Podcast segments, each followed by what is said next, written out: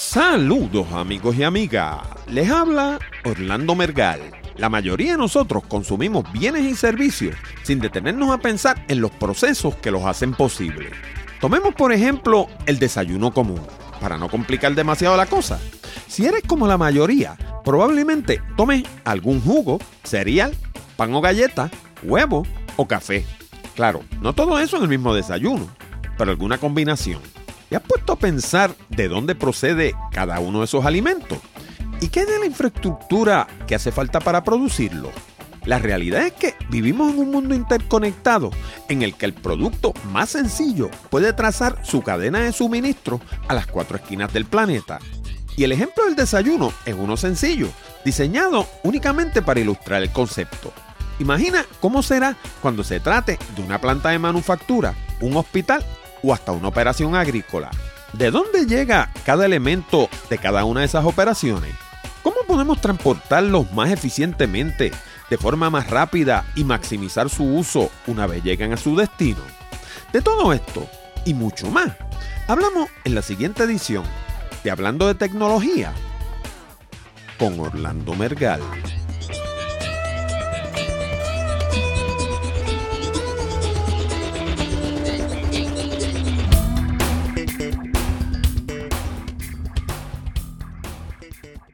Saludos nuevamente, amigos y amigas, y bienvenidos al programa número 188 de Hablando de Tecnología. Con este que les habla, Orlando Mergal. Este programa llega a ti como una cortesía de Accurate Communications y de Audible. Descarga el libro que quieras en formato de audio completamente gratis y disfruta de un periodo de prueba libre de costo de 30 días visitando www hablando de tecnología.com diagonal audible. Audible tiene sobre 180 mil títulos, muchos de ellos en español, en formato MP3, que puedes escuchar en tu iPhone, iPod, iPad, dispositivo Android, Kindle y hasta en tu computador de escritorio regular. También te recuerdo que puedes enviar tus preguntas, comentarios y sugerencias a la dirección de correo electrónico contacto arroba hablando de tecnología.com o dejarnos un mensaje hablado en la pestaña SpeakPipe que está en la orilla derecha de nuestra página de internet. Y si necesitas servicios de comunicación de excelencia para tu empresa, como redacción en inglés o en español, traducción, producción de video digital, colocación de subtítulos, fotografía digital, servicios de audio, páginas de internet, blogs, diseño de libros electrónicos o inclusive producir un programa como este. Llama a Accurate Communications al 787-750-0000 para una consulta o visítanos en la internet en www.accuratecommunications.com. Y por último, si escuchas el programa directamente en la página de Hablando de Tecnología, no olvides el pequeño botón de Share Save que hay debajo del título de cada uno de nuestros programas. Si piensas que nuestro material es bueno y que le podría resultar interesante a otras personas, dale share y ayúdanos a multiplicar la audiencia de Hablando de Tecnología. Y como habrán notado, tengo la voz afectada en Puerto Rico está pasando una plaga de cuánta cosa hay. Aquí hay Zika, aquí hay chikungunya, aquí hay dengue, aquí hay este, eh, ¿cómo se llama? El, el, flu ese de los Estados Unidos. Bueno, aquí nos ha pasado una plaga por encima de la isla y el que todo el que te pasa por el lado está con el explotado todo el mundo. Así que no voy a leer correos electrónicos hoy tampoco voy. Tengo un mensaje de SpeakPipe que nos llegó en la semana, lo voy a dejar para el programa próximo y vamos a pasar directamente a una entrevista excelente que les tengo para el día de hoy. Bien, amigos, y hoy vamos a estar conversando de un tema que la gente de primera intención lo, lo mira y no piensa que tiene que ver nada con tecnología. Eh, como estábamos conversando aquí antes de comenzar el programa, eh, la gente envía una mercancía o una mudanza o lo que fuera, digamos de aquí a Estados Unidos o de aquí a Europa o a donde fuera y lo ven como que uno coge esa mercancía, la monta en un barco, esa mercancía flota de aquí a donde vaya, en la otra punta pues la bajan del barco, la entregan donde usted la envió y se acabó el negocio. Pero la cosa no es tan sencilla como eso. La cosa es mucho más complicada y hay mucha tecnología que está de por medio en esa transacción. Y en esta ocasión, pues yo he convidado al programa a un amigo mío de muchos años, que a mi entender es la persona que más sabe sobre estos asuntos en Puerto Rico. Él se llama Edmundo Rodríguez. Y para que ustedes tengan una idea, él es presidente de su propia compañía en la que hace, ¿cuántos años fue Edmundo? 42. Hace 42 años comenzó de mensajero.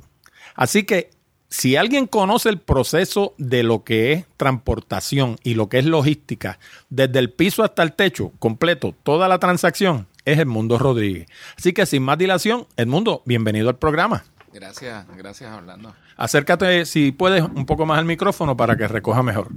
Eh, háblame un poco, antes de, obviamente, pues arranqué hablando de que tú pues habías comenzado aquí eh, bien abajo, eh, desde el principio, y fuiste escalando puestos en la compañía hasta llegar a comprar la compañía y ser el presidente hoy en día, ¿no? Pero hablamos un poco de tu trayectoria en ese mundo de los embarques y la logística, más allá de la breve introducción que hice yo. Eh, bien, pues como menciona, llevo sobre cuatro décadas eh, trabajando mayormente con la importación. Saqué mi licencia de corredor de aduana luego de pasar la reválida en el 1982. Estaba trabajando desde el 73 en esto, ¿verdad?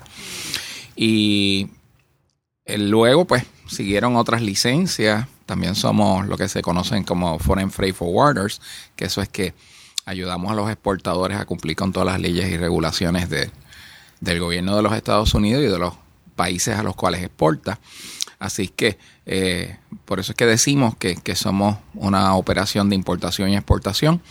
Aparte que en Puerto Rico, siendo una isla, no podemos olvidar que, que para exportar, ya sea productos hechos en Puerto Rico, medicina, o usar a Puerto Rico como un hub de distribución regional, eh, pues dependemos de la importación porque son pocas las cosas que se producen o que son productos puertorriqueños que generalmente se exportan, como podría ser, por ejemplo, el mango, eh, la piña eh, y otra serie de productos que se hacen en Puerto Rico, ¿verdad? Se, crecen en Puerto Rico y se exportan el café en cierto punto. Pero el grueso de nuestro sistema económico que se basa en la manufactura requiere de la importación para poder crear productos que luego se exportan. De ahí que decimos que el comercio internacional hice two-way street, porque hay que importar para poder exportar. Y nosotros cubrimos esos dos eh, aspectos de la transacción. Luego en el 2002 ah, adquirimos la empresa, luego de trabajar 29 años.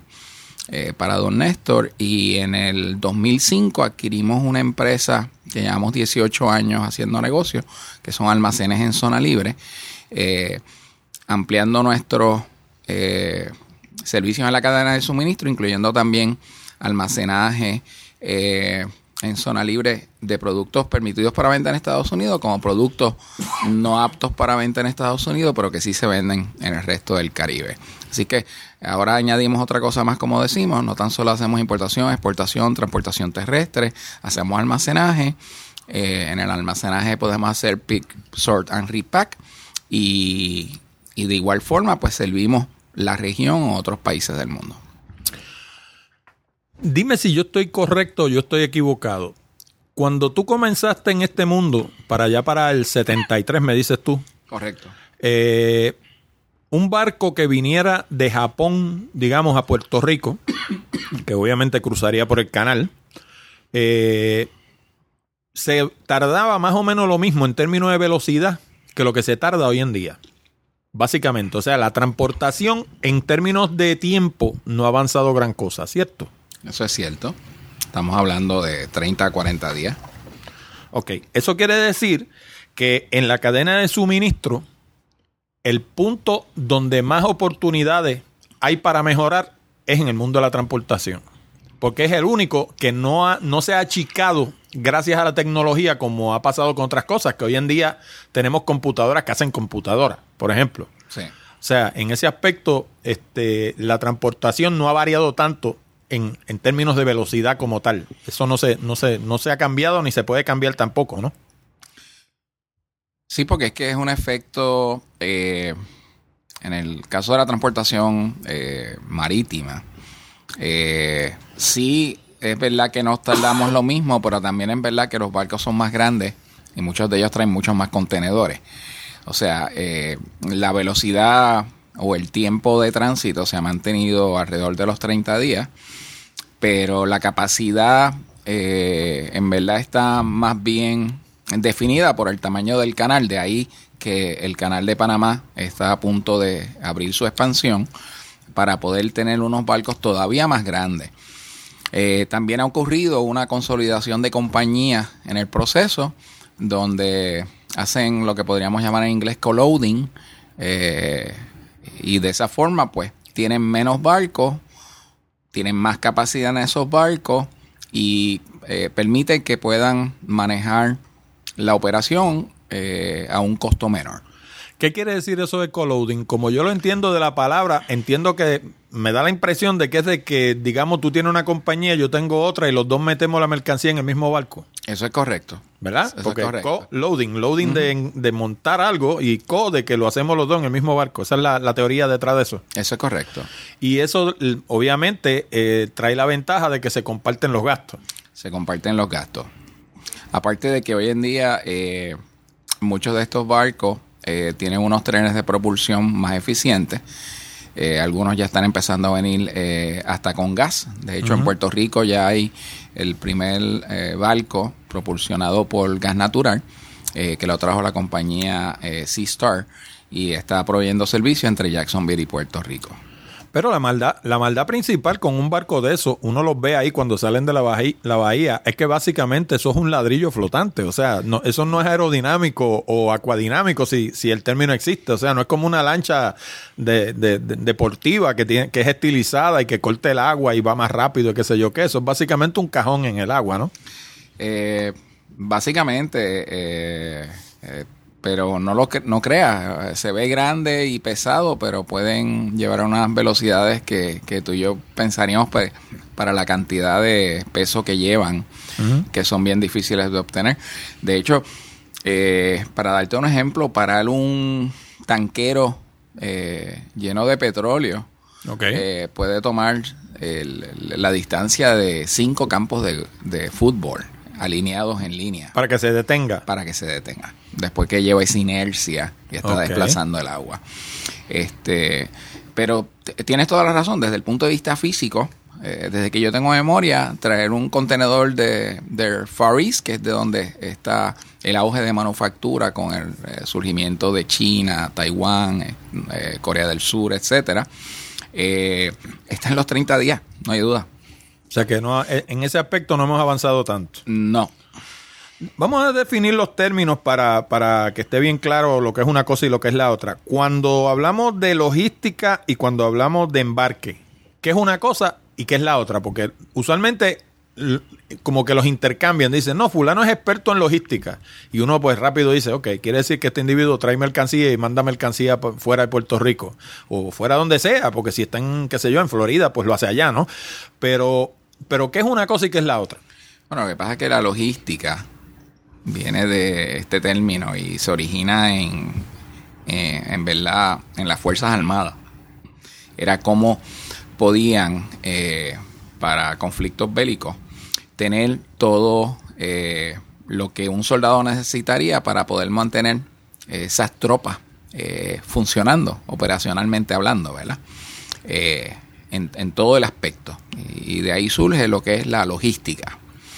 Eh, del, luego eso ha evolucionado y eh, nosotros tenemos, por ejemplo, un departamento que se llama logística integrada, porque la logística se combina con los términos de compraventa eh, y define, eh, utilizando los Incoterms, cuáles son las condiciones y los términos bajo los cuales rige una transacción o una serie de transacciones. Y dentro de esos términos, pues van a, fungir lo, eh, si el flete es prepagado, si es por cobrar, quién cubre el seguro, eh, quién hace la transportación en el país de origen, quién hace la transportación en el país de destino, etcétera.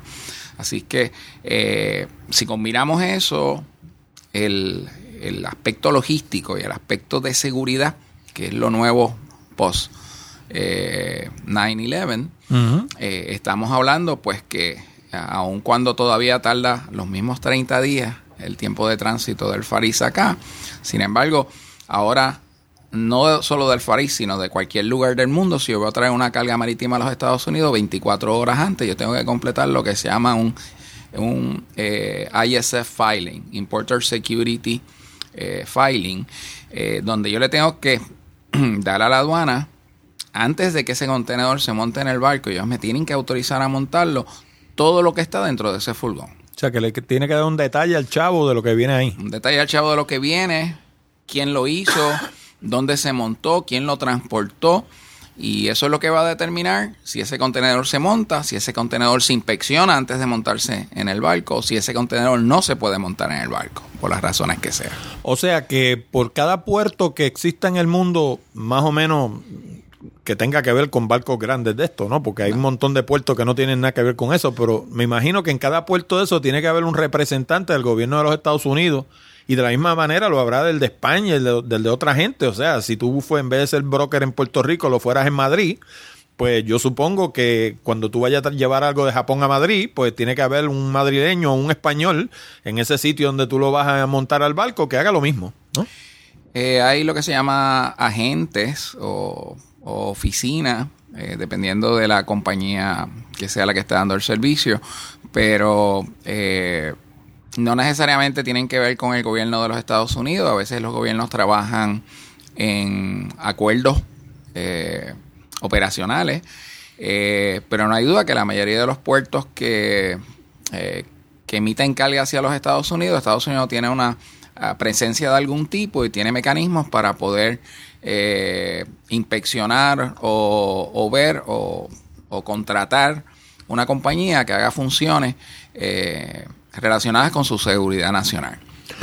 Y yo supongo que todo eso sucede a través hoy en día de la Internet. Es correcto. Y supongo que 100% encrypted también. O sea, los niveles de seguridad que debe tener eso para, para que nadie se meta de, o sea, montado en el medio de esa transacción y se entere de cosas que no se supone que se entere, deben ser bastante serios, ¿cierto? Eso es muy cierto. Háblame un poco de eso.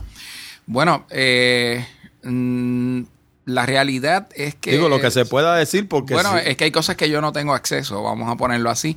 Eh, por, eso mismo, por, por eh, sí les puedo decir que hoy en día, pues, compañías como las nuestras, que tenemos un nivel adicional, aparte de ser corredor de aduana, somos CityPath Certified, que es eh, Custom and Trade Partnership contra el terrorismo pues nosotros tenemos un SBI number, que es un número que nos identifica en todo el mundo. Ese número nosotros se los entregamos a nuestros clientes, a transportistas, y le da nuestro estatus con aduana. Y de yo fallar en mi estatus o yo perderlo, todos a los que yo le di son inmediatamente notificados por la aduana, directamente, sin yo poder parar eso. Eso es para asegurarse siempre que los que tenemos esta certificación adicional de seguridad, estemos en todo momento en la condición óptica operacional, eh, de forma tal que sigamos con ese acuerdo de protección mutua de nuestra frontera. Eh, todo eso se hace a través del Internet. Hay un portal CityPad, igual que a través del portal de aduana se transmite el ISF, Importer Security Filing. Eh, y aduana te asigna un número o un, no tan solo para CityPass, sino para cada embarque que viene a los Estados Unidos. Y si llegase un embarque a los Estados Unidos y esa transmisión no ocurrió, se expone el importador, no importa de quién haya sido de la culpa, el importador o consignatario, a quien viene el Bill of Lading, a una multa de entre 5 mil y 10 mil dólares por ocurrencia. Así que eh, toma más importancia la logística integrada, porque no tan solo es tener el control de los, la carga y documentos, como hablábamos cuando tú y yo al principio eh, definíamos lo que era el One Stop Shop, en aquel tiempo nosotros le llamábamos, eh, porque hoy en día eh, también tiene que ver con la seguridad de tu embarque y protegerte de que por errores de unos terceros que tú no controlas, a veces ni escoges, tú seas expuesto a unas multas y afectar lo que es tu rating dentro de la aduana, cómo aduana te trata como importador. Y tu reputación, porque a la que deje el primer caretazo en el periódico, a fulano lo- le, le pararon un embarque porque por tal cosa de seguridad nacional, o sea, eh, es un calentón, como decimos en Puerto Rico. Eso, eso es muy cierto. Así que, pues cada vez toda- toma más relevancia el que los importadores eh, sepan eh, en manos de quién están, quién maneja su información, que de nuevo es confidencial. Es tan y tan confidencial que en el caso de Puerto Rico, yo solamente puedo mostrar la información eh, de cualquier embarque llegando a Puerto Rico, a, un, a la aduana, a otra agencia federal pertinente y aprobada por ellos, pero no se la puedo enseñar a Hacienda. Para yo enseñarle los documentos de un embarque de aduana a Hacienda, yo necesito un permiso del importador. O una orden de una corte federal, que es un supina, para que vean los récords federales, porque son tan confidenciales que son hasta confidenciales del gobierno de Puerto Rico. Eh, así que uno le pide voluntariamente que se lo enseñe, pero igual si el cliente te dice que no, que no le des copia, pues estás en la obligación de no darle copia, pues si no yo estaría violentando mis deberes como corredor de aduana bajo la sección 111 del título 19 del Código Federal y estaría expuesto a sanciones por parte de la aduana.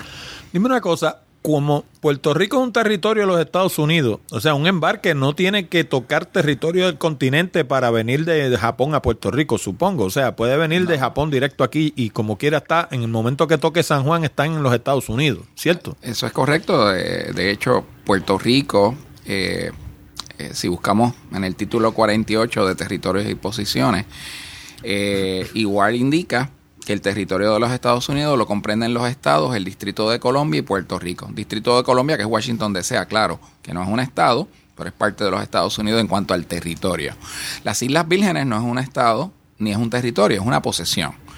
Aun cuando la aduana que vemos allí es una aduana de los Estados Unidos, Fíjate que tienen una condición dual. Un embarque de Estados Unidos de Puerto Rico hacia San Tomás no hace aduana. Siempre y cuando sea doméstico o esté domesticado, entiéndase si era foráneo que se haya hecho la entrada de aduana.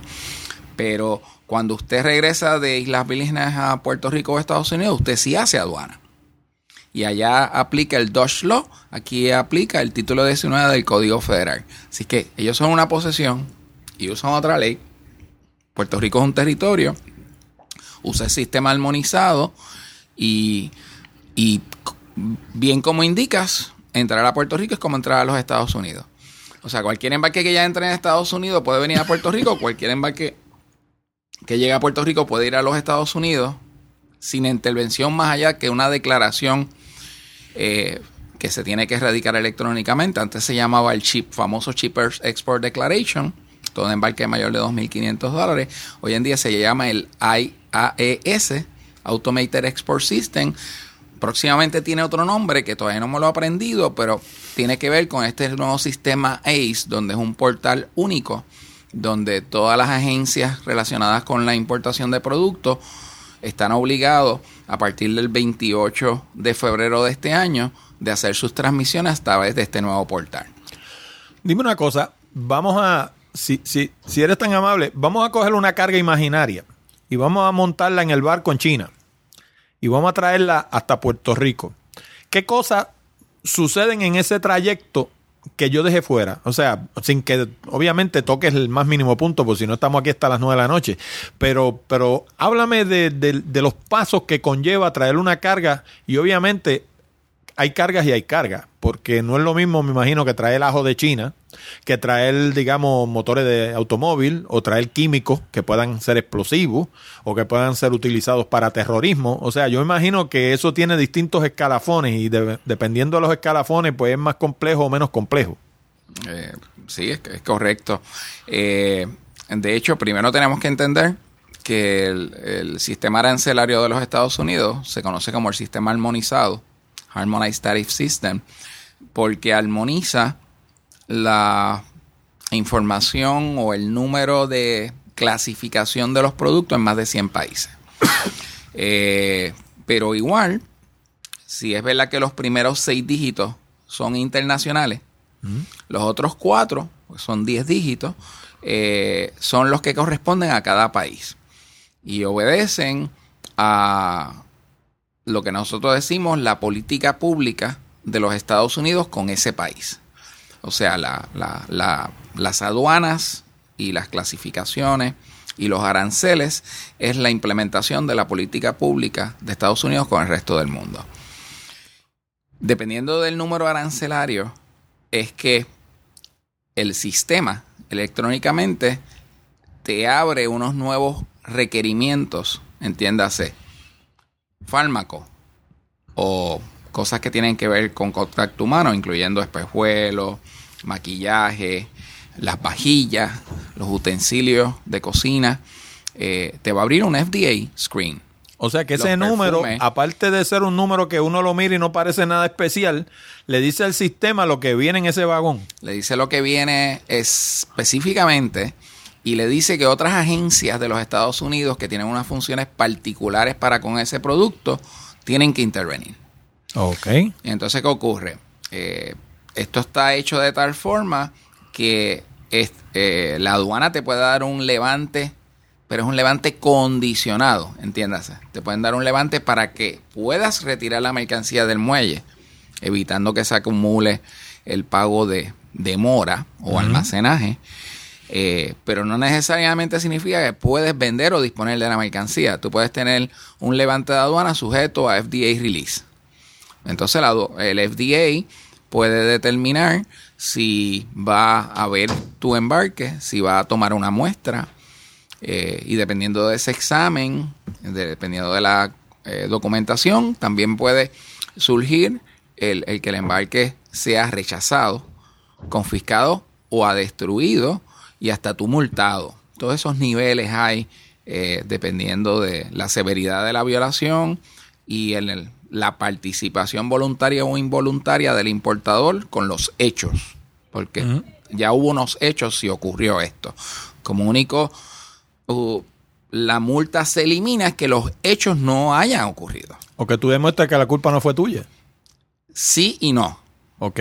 Porque tú puedes tener algo que no es completamente tu culpa, eh, pero independientemente siempre tiene unos grados que tú tienes que probar de que tú no tuviste ningún envolvimiento y que fue en verdad un lo que se llama un mistake of fact cuando tú crees que los hechos de una situación son de una forma y resulta que son de la otra. O un error involuntario o un mistake of fact no son causas para multa severa, pero un patrón de conducta que refleje los mismos sí podría tener sanciones administrativas independientemente. No first time offenders, como decimos nosotros. Eh, así que eh, el embarque primero tú lo notificas a la aduana antes de montarlo en el barco, él, te permite montarlo. Mientras viene de camino, tienes hasta cinco días antes para obtener un levante de la carga a menos que esté sujeta a levante de otras agencias y requiera que físicamente llegue y, que sea vista por esta otra agencia. Eso pasa a veces con embarques donde está envuelto agricultura federal y estatal. Eh, se presenta la entrada aduana electrónicamente, como le dije, puede tener un levante hasta cinco días antes. Y aduana cuando usted presente esa entrada puede darle un levante paperless, que significa que usted imprime la orden de levante porque el transportista va a recibir una copia electrónica, pero aquí en Puerto Rico siempre hay que llevar los papeles, así que usted lo imprime y lo envía. Y en Puerto Rico tiene que también tener el levante de Hacienda, que en el mundo de hoy tiene que haber una transmisión también y tiene que haber un pago, una declaración y pago, o cargarse a una fianza. Así que eh, tienes dos levantes. Como te dije, puedes tener un levante condicionado bajo el cual estás pendiente del levante de otra agencia posteriormente. Eh, y aduana, una vez tú radicas la entrada, si te piden que es documentary review, que es que hay que imprimirle y llevarla a la aduana, pues ahí la aduana puede tener hasta dos días de decirte qué va a hacer con eso. Luego de que ellos la, la pidieran y, y, te la dieran. La entrada puede ser rechazada y tú también tienes dos días para corregirla. Eh, pero estos procesos se pueden complicar, sale para examen. Eso significa que vas a tener que sacar la mercancía con un camionero afianzado de aduana, vas a tener que moverlo a un almacén de inspección de los que autoriza aduana, que hay dos en la zona 61 que son los que usamos. No es hasta que esa mercancía está lista para que el inspector la vea, ellos le notifican y el inspector va, que tú tendrías acceso a verla o a recogerla en caso de que todo salga bien.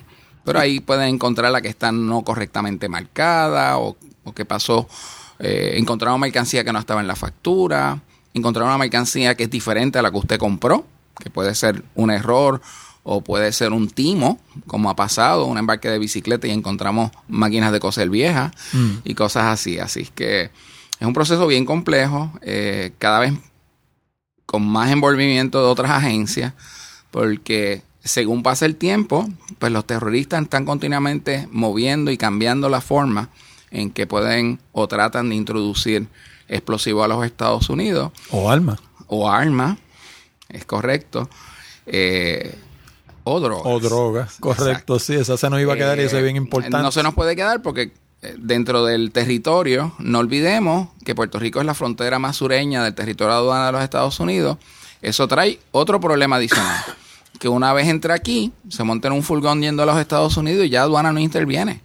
Por lo tanto, aduana aquí es bien crítico el que haga ese screening bien, porque si no, ya para los efectos, la droga Está dentro o de las Estados armas Unidos. ya entró a los Estados Unidos y no hay forma de tu pararla, a menos que sin querer en un screening de, FD de X-ray saliera algo que llamara la atención. Oye, ¿y eso cuán frecuente es eso? ¿Eso es la regla o esa es la, excepción? O sea, el, el que salgan así este, cargamentos con problemas. Eh, yo diría que es la excepción, no es la norma, eh, porque de nuevo, como hay tanto prescreening de documentos y de carga y de todo lo demás, debido a la seguridad, pues eh, los documentos tienden a ser más correctos, más completos. Pero todas las semanas tú tienes situaciones, todas las semanas, todas las semanas que están deteniendo un embarque, que eso significa detener una planta de manufactura, que eso significa que no llegan unas piezas para un generador de energía eléctrica. Eh, ¿Cuán, grande, ¿Cuán grande es la operación de Puerto Rico si la comparamos, digamos, con, qué sé yo, con Jacksonville o con Nueva York? eh, aunque tú no lo creas, la, la operación de Puerto Rico es de las mayores de movimiento de carga marítima de, de, todo, de todo el norte de los Estados Unidos. Wow. Estamos entre las primeras 10 en, en muchas de estas ocasiones, movimiento de embarques y todo. Uno pensaría que es un puertito, ¿verdad? Comparado con... Porque uno, pa- más que pasar por Jacksonville, tú pasas por allí, que ello se ve inmenso de grande, tú sabes. Sí, pero es increíble los volúmenes de carga que se manejan en Puerto Rico. Obviamente, eh, eso ha bajado alrededor de un 30% en los últimos años Por debido causa a de- sí. la contracción económica y todas las empresas que se han ido de Puerto Rico. Bien, amigos, no se retiren, que retornamos enseguida. Bueno, ¿y te has preguntado alguna vez cuánto de lo que aprendiste en la universidad o en la escuela todavía está al día? La realidad es que muchas de las profesiones que se practican hoy en día ni siquiera existían hace 5 o 10 años atrás. Déjame darte un ejemplo. Cuando yo estudié mi maestría en comunicación, la Internet no se conocía. De hecho, compré mi primera computadora en el 1985 para hacer mi tesis. Y la gente que teníamos computadora éramos tan poquitos que la mayoría hasta nos conocíamos. Hoy la mayoría de la gente lleva mucho más poder de computación en el teléfono inteligente que llevan en el bolsillo. En un mundo así da trabajo mantenerse al día y la obsolescencia tampoco es una opción. La mayoría de las profesiones exigen que nos mantengamos al día. De lo contrario, las oportunidades van a ir a parar a manos de nuestros competidores.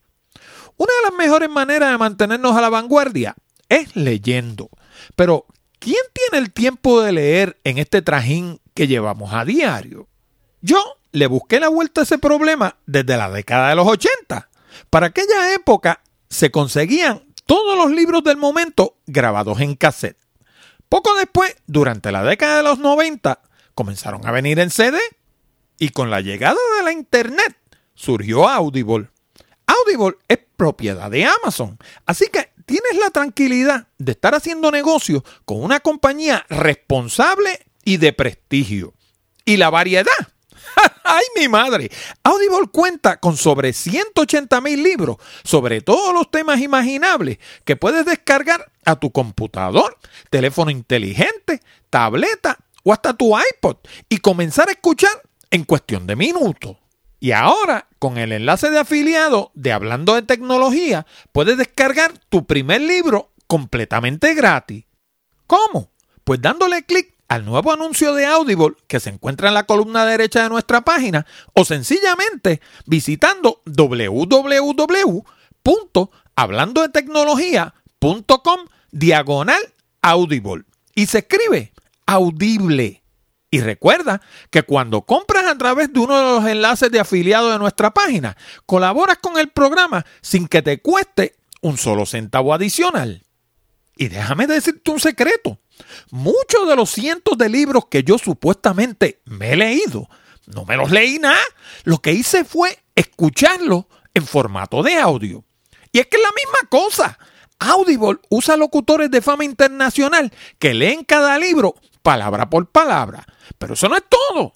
Como tienen habilidad histriónica, estos locutores le infunden vida e interés a temas que en ocasiones pueden ser bastante áridos.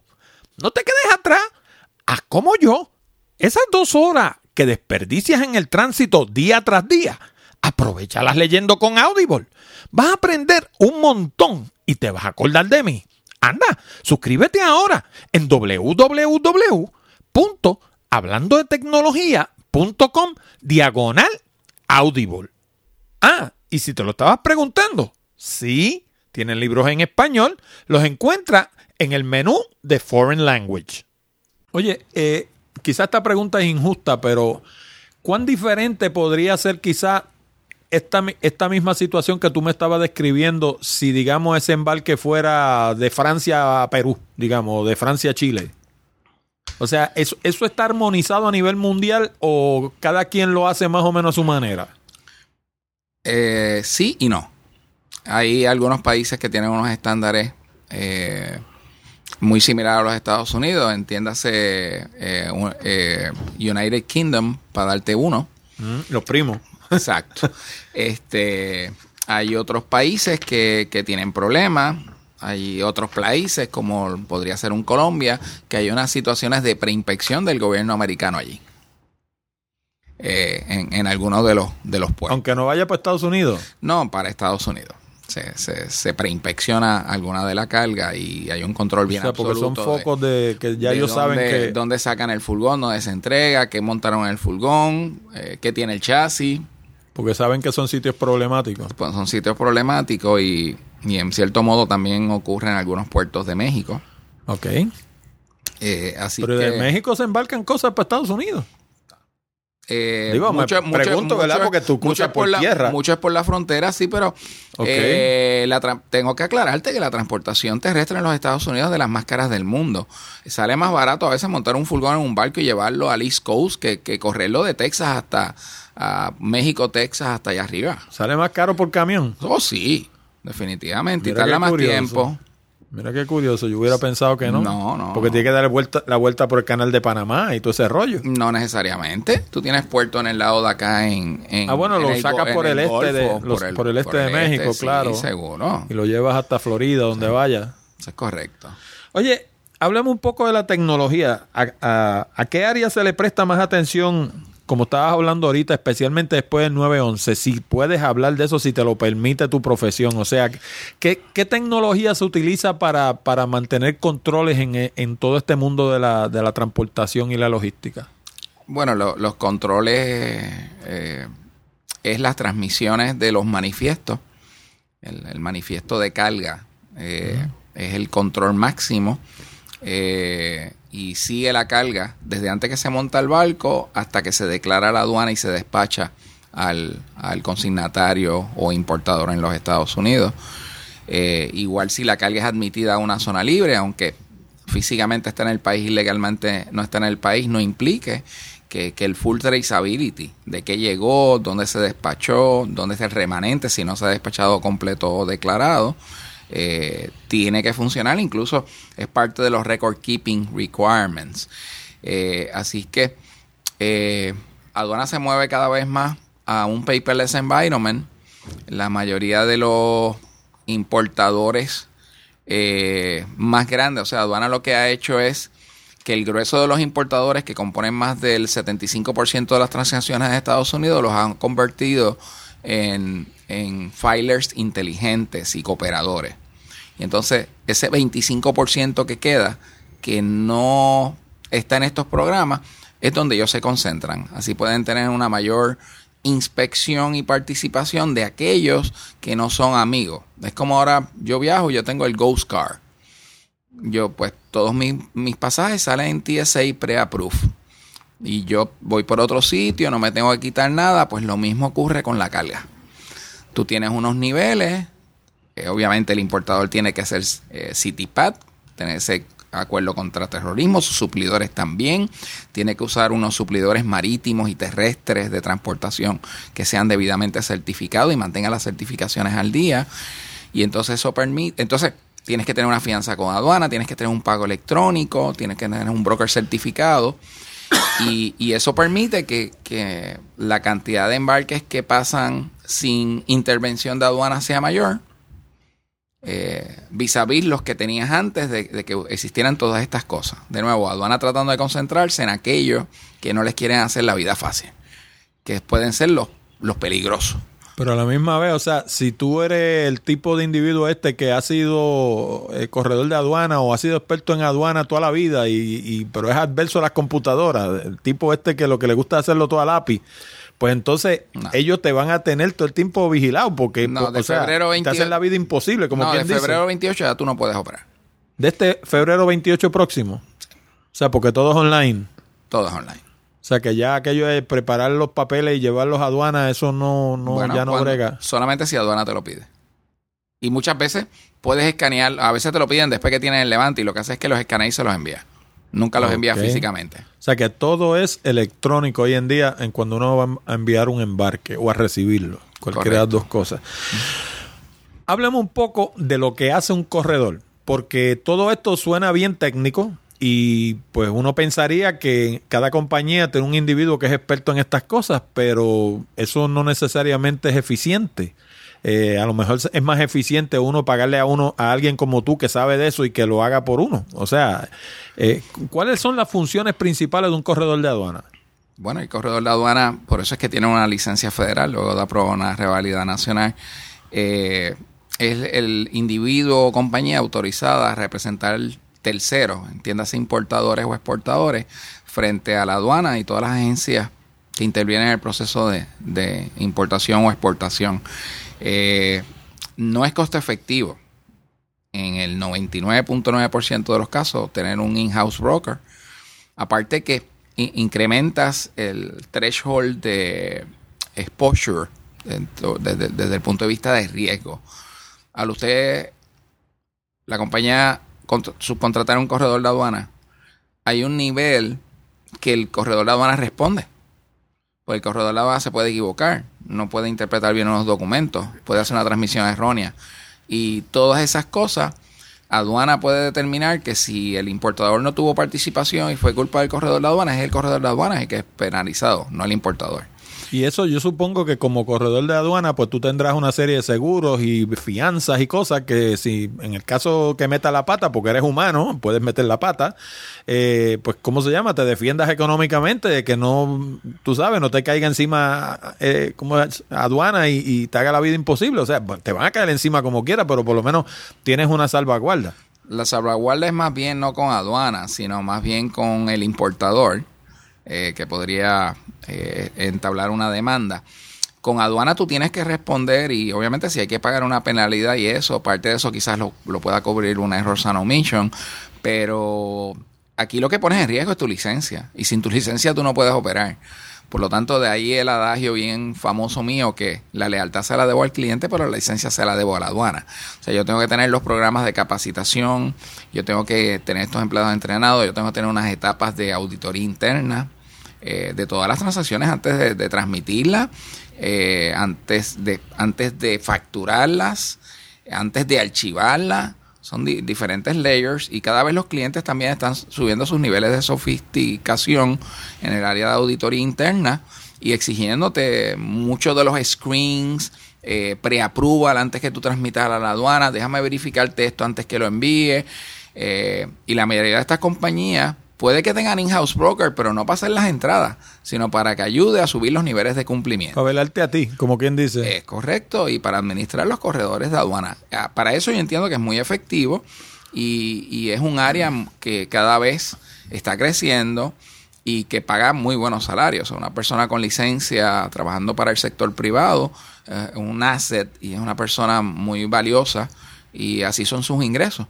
Eh, así que eh, la profesión sigue creciendo, sigue expandiéndose su área de cobertura.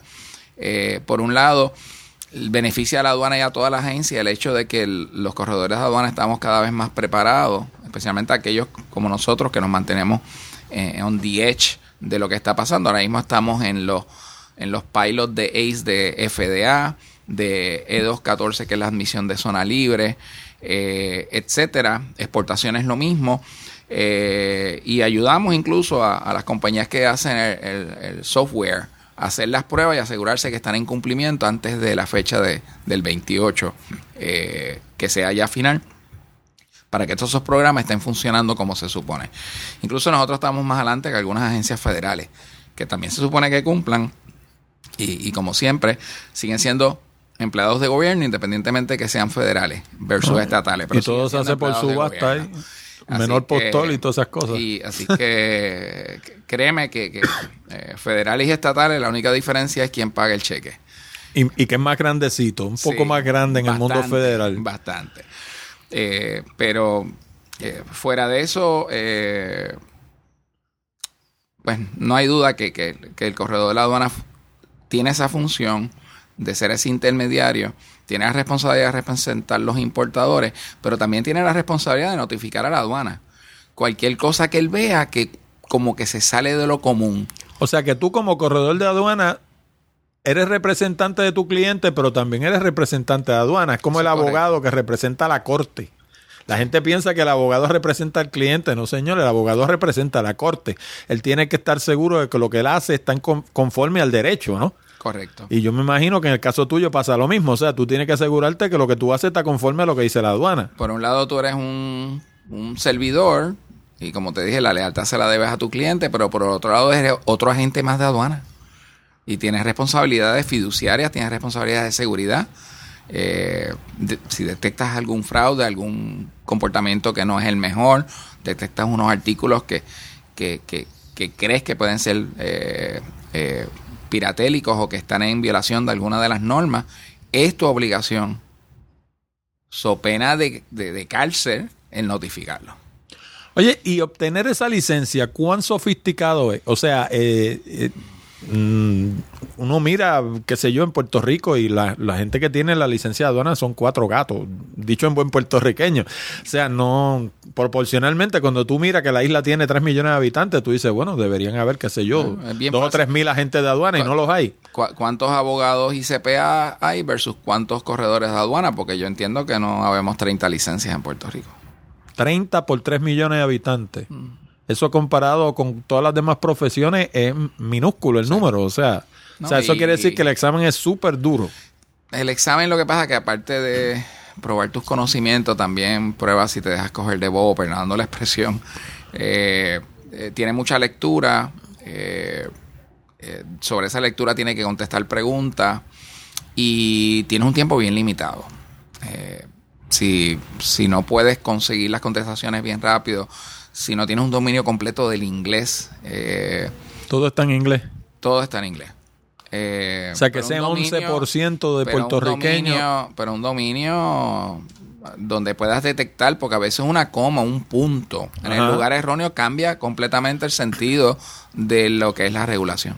O sea, que ese 11% de puertorriqueños que según Gaither International son 100% bilingües, esos son los que tienen chance de, sacar esa licencia. Bueno, y, obviamente que, que, haya sido aplicado y hayas hecho tus estudios, porque es una gama bastante extensa y hay algunas preguntas que siempre van a salir, pero hay preguntas que salen un año, después no salen en dos, etcétera. Así que. Y tú no cuentas con eso y te mandan esa bola de humo. ¿no? Pero no hay duda que no tan solo tienes que, tener un dominio, tú tienes que tener la, parte práctica, operacional, porque tienes que hacer entradas allí en el examen, tienes que contestar preguntas relacionadas, tienes que saber los programas preferenciales de los Estados Unidos, los acuerdos que tiene Estados Unidos con el resto del mundo, los requisitos de agencias como FDA, EPA, DOT eh, para todo tipo de productos. Este, es que es un cúmulo de... Y, todo eso lo tienes que contestar en, menos de dos, tres horas.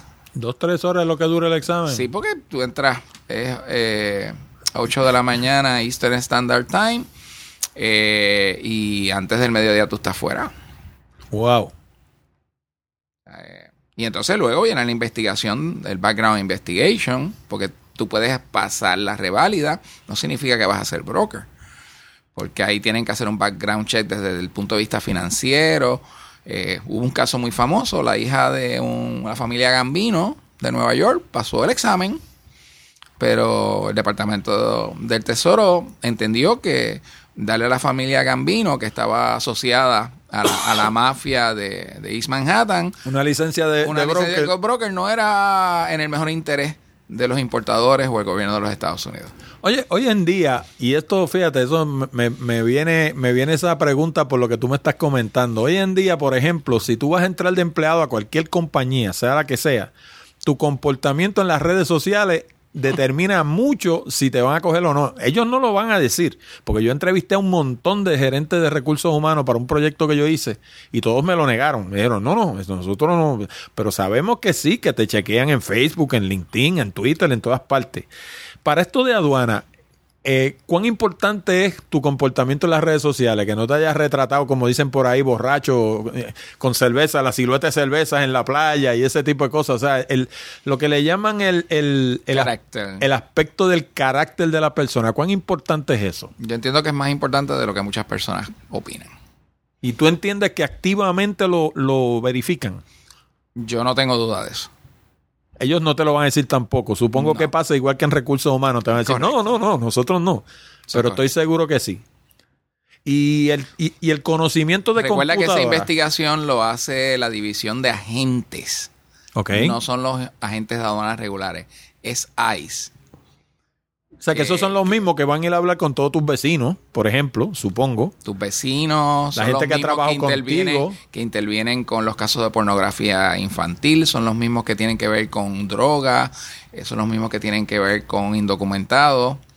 Eh, es la división criminal de la aduana.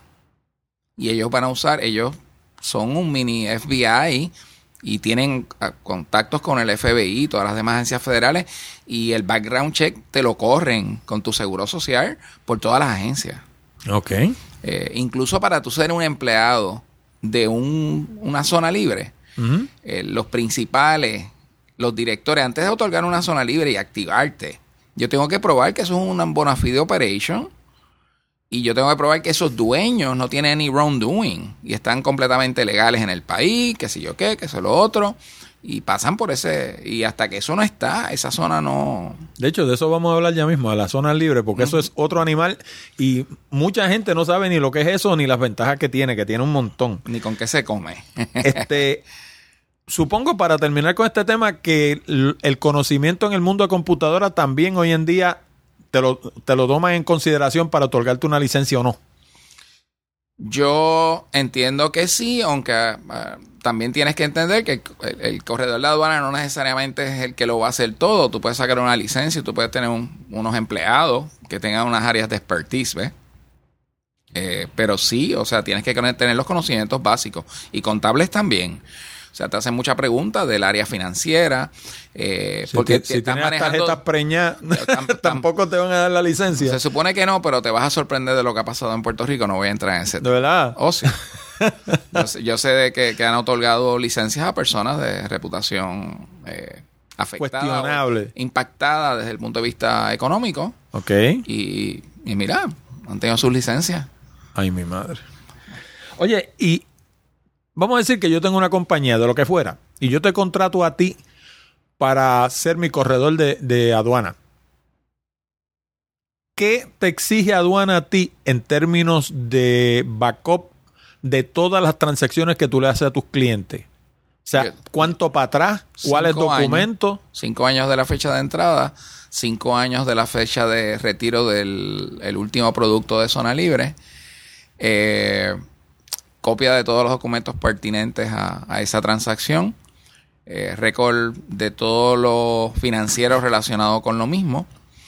Eh, tengo que tener un poder en una forma de aduana, una forma que tenga el lenguaje de aduana, lo que se llama un power of attorney. Eh, y en el caso de Puerto Rico, pues también necesitas el certificado de registro de comerciante, eh, documentos del Departamento de Estado, eh, para asegurarnos que, que también es, es, una compañía real, eh, etcétera. ¿Y esa documentación es en papel y electrónica, de las dos formas? De las dos formas. Eh, si vamos a exportar, entonces entra también el TSA, nosotros también somos eh, TSA Approved, y, y ahí incluso yo para poder montar carga en un avión que también lleve pasajeros, para el, esa gente que nos está escuchando en, Pe en Perú, ¿qué es TSA? Transportation Security Administration. Son okay. los que están en los aeropuertos haciendo el screening antes que se monte eh, en los aviones en cualquier aeropuerto de los Estados Unidos. ¿Y en los barcos no? En los barcos está la aduana también, eh, pero TSA es transportación aérea mayormente. Ok. Y los almacenes donde está la carga aérea, obviamente. Ok. Eh, y como estábamos diciendo para yo montar una carga en un avión de pasajero tiene que ser lo que se llama un known shipper. Y un known shipper es que hemos hecho ya una serie de transacciones y que lo hemos visitado y hemos llenado una hoja de la visita donde está, tomamos una foto de dónde están sus facilidades y hemos constatado que no es un frente, ¿no? Que, que hay una operación de manufactura en tal sitio, en el barrio Huácata de, de Cataño. No es un P.O. Box. Exacto. eh, así que eh, parte de la responsabilidad ahora bajo, bajo TSI eh, incluye responsabilidad física, de tú físicamente, antes de tú filmar algo a nombre de esa persona o de tú decir que, que, esa carga se puede montar en un avión de pasajeros, tienes que asegurarte de, de, de, de, de que existe. ¿Es cierto que el correo eliminó sus aviones y la, la, la carga del correo donde bajan los aviones, aviones comerciales? Pues mira, la, para que tengas una idea, luego de las maletas de los pasajeros, el, el, correo es la próxima prioridad y luego es que viene la carga este, aérea. O sea que el correo luego de las maletas tiene la primera prioridad en cualquier avión comercial. O sea que ya el correo no tiene aviones. Yo no te puedo corroborar eso porque no es mi área de expertise, pero yo sí te digo que en los aviones comerciales que usan a menudo, Ajá. sino actualmente yo que diría para el grueso de todo, eh, es la segunda prioridad para todo para todo línea aérea. Ok. No, pues te pregunto porque, por ejemplo, FedEx y UPS sí tienen aviones. O sea, ellos no... Ellos tienen de los dos. Ellos usan comerciales y tienen los propios. Ok. Volviendo a lo de la tecnología, antes de pasar a, a otros temas, eh, cuando yo envío un embarque de calzoncillo, por ejemplo, o de, qué sé yo, de inodoros o de, de, de muebles o lo que fuera, ese vagón no lo inspeccionan de alguna forma tecnológica para saber que ahí dentro va lo que yo digo que va, o cuando viene de allá para acá, porque los rayos X es lo que harían. Eh, la aduana tiene su propio sistema y son los que determinan qué furgones foráneos ellos inspeccionan con rayos X, cuáles incluso abren en el muelle antes que tú siquiera puedas presentar una entrada, eh, cuáles inspeccionan hasta con rayos X en el puerto de salida. ¿Ok? Eh, el gobierno de los Estados Unidos, de, de Puerto Rico, perdón, eh, hizo una negociación con Rapid Scan para la cuestión de la inspección de los furgones que vienen de Estados Unidos eh, y o que salen de los puertos antes de salir del muelle. Los principales uh -huh. muelles de aquí tienen unas máquinas de rayos X donde se pueden determinar anomalías, especialmente en ese tráfico. Lo que el gobierno, por más que se lo dijimos en la pasadas administraciones que negociaron que no contaran con el volumen de los de los contenedores foráneos. Y el problema que tenemos que es que este caso está ahora este, siendo apelado ya que se ganó en, la, en las primeras bases como decimos nosotros el sistema judicial es que te cobran un fee scanning fee por todo furgón independientemente de que se escanee o no. Y nosotros alegamos que eso es un impuesto que sí, se ha, es injusto. que se ha implementado no un scanning fee y entonces es mucho más alto porque ellos habían le habían garantizado una cantidad de furgones a estos operadores, cantidad que no pudieron cumplir porque aduana le dijo, usted no me toca mis furgones. De hecho, nosotros fuimos los que llevamos a aduana y los mantuvimos al tanto porque a veces trataron hasta de bypasear las autoridades federales aquí, las autoridades locales. Pero ven acá, o sea, tú lo que me estás diciendo es que la carga que entra y sale de Puerto Rico, lo que se escanea o se le hace rayos X es una muestra representativa. ¿Eso es así en otros países o hay sitios donde el más mínimo furgón que entra y sale se, se, se le hace rayos X? No, en la mayoría de los países del mundo es aleatorio, no es total. No es total. No. Ok. Eso es, eso es una realidad. Eh, no obstante, eh, los niveles de inteligencia y la sofisticación, ¿verdad? Especialmente con el Importer Security Filing de las transacciones y la información que recibe la aduana antes de que un furgón se entregue al muelle, son mucho más altas. Antes no existían. Eh, por lo tanto, hay forma de, detectar otras cosas y ver unas ah, cosas anormales que puedan trigger eh, una inspección. pero no olvidemos y no quiero que se me olvide, disculpa que te interrumpa. no te apures. Pero es que si se me olvida, voy a perder un aspecto bien importante. No olvidemos que una vez esté en Puerto Rico, hacia Estados Unidos, entonces va free por ahí. Por lo tanto, ese tráfico entre Puerto Rico y Estados Unidos, Estados Unidos y Puerto Rico, especialmente en la cuestión de control de armas, etcétera, es bien importante que sea escaneado. Eh, y de ahí la idea de que hayan en verdad he encontrado tantas confiscaciones para justificar el costo que esto representa para la economía en Puerto Rico que lleva 10 años en contracción, eso no es cierto. Eso no ha ocurrido. Los casos de confiscación son mínimos y el encontrar cosas ilegales también en ese nivel. Ok, pero entonces la pregunta, y esta, si no me la quiere contestar, no me la conteste. Pero, ¿cómo se explica entonces que en Puerto Rico, Puerto Rico, por ser una isla, todo lo que hay en Puerto Rico o entró por aire o entró por agua, porque no hay otra, no puede entrar por tren ni por camión, porque no hay un puente de aquí para ningún sitio. ¿Cómo se explica entonces que en Puerto Rico haya tanta droga y que haya tanta arma ilegal? ¿Por dónde entra? ¿Cómo las, cómo las entran? ¿Y cómo cómo es posible que no lo intercepten?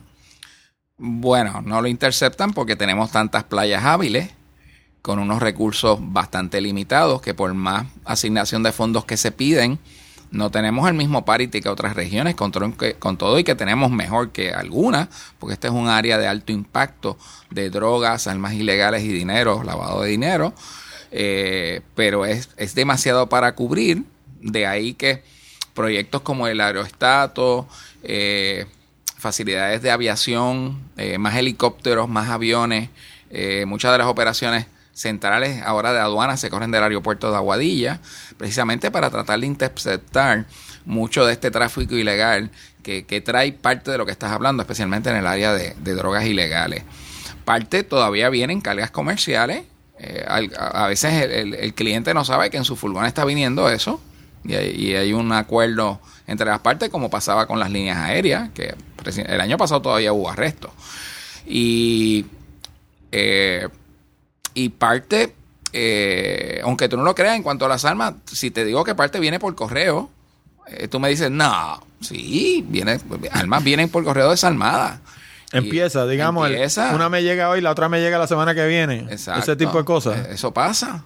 Y, después que llegan todas las piezas, las. Utilizan correos privados y correo, el correo de los Estados Unidos. Mucha confiscación se ha dado por los correos privados, porque los correos privados han subido sus niveles y sus niveles de rayos X. De hecho, la, aduana del correo, pues todos los paquetes pasan por un, por un screening de rayos X y algunos de ellos son abiertos por aduana. Oye, ¿y el NSA en términos de la comunicación de todo este tipo de negocios, lo, lo tiene interceptado también o por lo menos lo que tú pienses que está sucediendo, porque no necesariamente ellos te lo van a decir. Pero hay una gran cantidad de información aquí, prácticamente todo que corre de manera electrónica. Mm. Este, yo supongo que todo eso en algún sitio lo tienen grabado en Estados Unidos para el día que surja un problema poderlo identificar, decir, mire el problema aquí. Bueno, ahí yo te diría, yo no puedo confirm or deny that that is happening. Ok. Amigo, vamos a la segunda y última pausa comercial de hoy y regresamos con esta excelente entrevista. Bueno, ¿y alguna vez te has preguntado cuáles son los idiomas que más se hablan en el mundo? Si pensaste en el chino mandarín, pensaste en el más hablado. Más de un billón de personas lo hablan como primer o segundo idioma. ¿Pero cuáles vienen detrás? Bueno, pues si pensaste en el español, tienes razón. Y si pensaste en el inglés, también. ¿Cómo es posible que los dos sean segundos? Lo que sucede es que el inglés y el español se disputan constantemente el segundo y tercer puesto. Unos días el inglés está segundo y otros días está el español. Pero lo importante no es cuál sea segundo, y cuál sea tercero. Lo importante es que al dominar el inglés y el español vas a conocer dos de los idiomas más hablados en el planeta. Además, el inglés es sin lugar a duda el idioma internacional de los negocios. Así que hablar buen inglés es imprescindible si quieres progresar profesionalmente. Pero eso no es todo. Si te gustaría relocalizarte a los Estados Unidos en algún momento, o si piensas viajar a otros países como Canadá, el Reino Unido, Australia y muchas islas del Caribe, el inglés te va a ayudar muchísimo. Ahora, hablando de tecnología, te trae el curso de Rocket Languages, un método fácil, efectivo y económico con el que aprendes rápido y con el acento correcto. Y eso es bien importante. No es con el acento ese de you know, you know, you know. No, no, hombre, no. Con Rocket Languages aprendes a hablar como Dios manda. Y no se trata de un curso desconocido que carezca de trayectoria tampoco. No, no, hombre, no. Más de un millón de usuarios satisfechos han aprendido inglés y otros idiomas con Rocket Languages. Y como las lecciones son en audio, puedes aprender en tu casa, en el gimnasio, mientras corres por la mañana, en el auto, en el autobús y hasta en el tren. Y con el número creciente de líneas aéreas que ofrecen servicio de Wi-Fi, posiblemente puedas aprender hasta en los aviones. El curso incluye 32 lecciones y está disponible tanto en CD como por internet. Y por supuesto, tiene una garantía de 60 días. Si por la razón que fuera no te satisface el curso, puedes devolverlo y recuperar tu dinero. Ahora escucha esto, más de 97% de las personas que han comprado el curso de inglés de Rocket Languages han dicho estar más que satisfecho. Pero eso no es todo. Rocket Languages está acreditado por el Better Business Bureau, obtuvo el premio Editor's Choice de la revista PC Magazine y es recomendado por el New York Times y el Daily News de Nueva York, dos de los periódicos más prestigiosos del planeta. Por último, y no por eso menos importante, Rocket Languages obtuvo el premio BESI como mejor software educativo. Este próximo año Ponte la meta de hablar dos de los tres idiomas más hablados del mundo.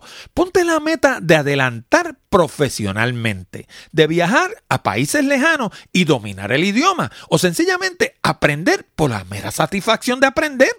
¿Y cómo puedes conocer más sobre Rocket Languages? Pues bien fácil, visita www.hablandodetecnología.com diagonal inglés o sencillamente dale clic al anuncio que aparece en nuestra página. Vamos a hablar ahora de las zonas libres. ¿Qué es una zona libre? ¿Por qué es tan importante una zona libre? ¿Y quién se puede beneficiar de una zona libre? Bueno, las zonas libres eh, son áreas dentro de un territorio, en este caso áreas designadas dentro de un territorio de los Estados Unidos, se designan zona libre y eso implica en arroyo habichuela, como decimos en Puerto Rico, que eh, en esa, esa área es como si fuera un pedazo del exterior dentro del territorio americano. Mercancía admitida a una zona libre físicamente está en el país, legalmente no está en el país. ¿Y dónde está? En un status quo. O sea, como en un limbo. Es un limbo o sea, si yo traigo jurídico contributivo, porque si es verdad que aduana te da el levante, te permite el levante, tú haces una admisión, no una entrada de consumo. Haces una admisión a zona libre, ellos tienen el récord de que admitiste ellos controlan y activan la zona libre, chequean los inventarios, hacen spot checks. Eh, pero luego de una zona libre, tú puedes exportarla a un país foráneo, de nuevo bajo la custodia de aduana. Y nunca estuvo aquí. Y para los efectos nunca estuvo aquí. Incluso nosotros hemos introducido leyes particulares para Puerto Rico que no existen en el resto de la nación americana, que por ejemplo una venta de una zona libre a un país foráneo no paga patente. Está por 100% exenta, esa es la ley 131 del 99 el Estatuto Federal ya permitía o cobijaba lo que se llama campo ocupado en el área legal, que inventario foráneo en zona libre, ningún estado o municipio podía imponerle lo que se llama una valor en taxation. Por lo tanto, los duty, los arbitrios, el impuesto sobre la propiedad, en el caso de Puerto Rico, no aplican. No aplican mientras esté en zona libre. También decía que mercancía doméstica admitida a una zona libre para ser reexportada también estaba exenta de los mismos impuestos. Mercancía doméstica, entiéndase algo que traje de, New Jersey. O foránea que pague los duty. Tienes los dos, porque eso se llama doméstica también. Ahora, en el caso de Puerto Rico, en el 2004, luego de seis años de esfuerzo, nosotros pasamos una ley, que es la ley 159 del 2004, donde dice que toda mercancía en una zona libre, o sea, independientemente de su origen, está exenta de cualquier impuesto ad valorem, incluyendo el nuevo IBU. Eh, ese prepago que hay que hacer hoy en día aquí al once y medio, si tú admites esa mercancía en mi almacén de zona libre en la zona 61, tú no haces ese prepago. Tú lo vienes a hacer en la salida, que es que viene y ocurre el evento contributivo en Puerto Rico. ¿Y con el nuevo IVA, para consumo. Con el nuevo IVA va a pasar lo mismo también. lo mismo. Ya salió el reglamento y el reglamento nosotros tuvimos que insertarle unas porciones que el gobierno no había considerado, no estaban bien asesorados y logramos que por lo menos las funciones básicas de importación, Custom Broker, Freight Forwarder, NVOCC, que es Non-Vessel Operator, Cargo Consolidator, zonas libres, con nombre y apellido están exentas del IBU y del IVA. NOVCC. Non-Vessel Operator, NVOCC. Eso quiere, decir, eso quiere decir que yo consolido carga, pero no tengo barco. Gracias. En buen puertorriqueño. Eso mismo. Los barcos no son míos. Es correcto. Así que nosotros fuimos a instrumentar, no tan solo en evitar que se impusiera el B2B, que empieza, eh, ya había empezado en 4 y sube al 10 y medio ahora en abril, en la transportación terrestre en Puerto Rico, sino también incluimos estas áreas tan importantes para nuestra competitividad y que son base y básicas para lo que es el supply chain o la cadena de suministro. O sea, para dejar esto bien claro, para que todo el mundo lo entienda, si yo traigo una carga de Alemania y la meto en Puerto Rico en una zona libre, esa carga no está en Alemania y no está en Estados Unidos tampoco. Está como quien dice en el medio del charco, en el medio del océano. Como quien dice. Entonces, si la exportaste, nunca tuviste un evento tributario en Puerto Rico de este tipo. Si la usas para consumo, pagas el arancel al momento de sacarlo para consumo en la cantidad que sacaste para consumo.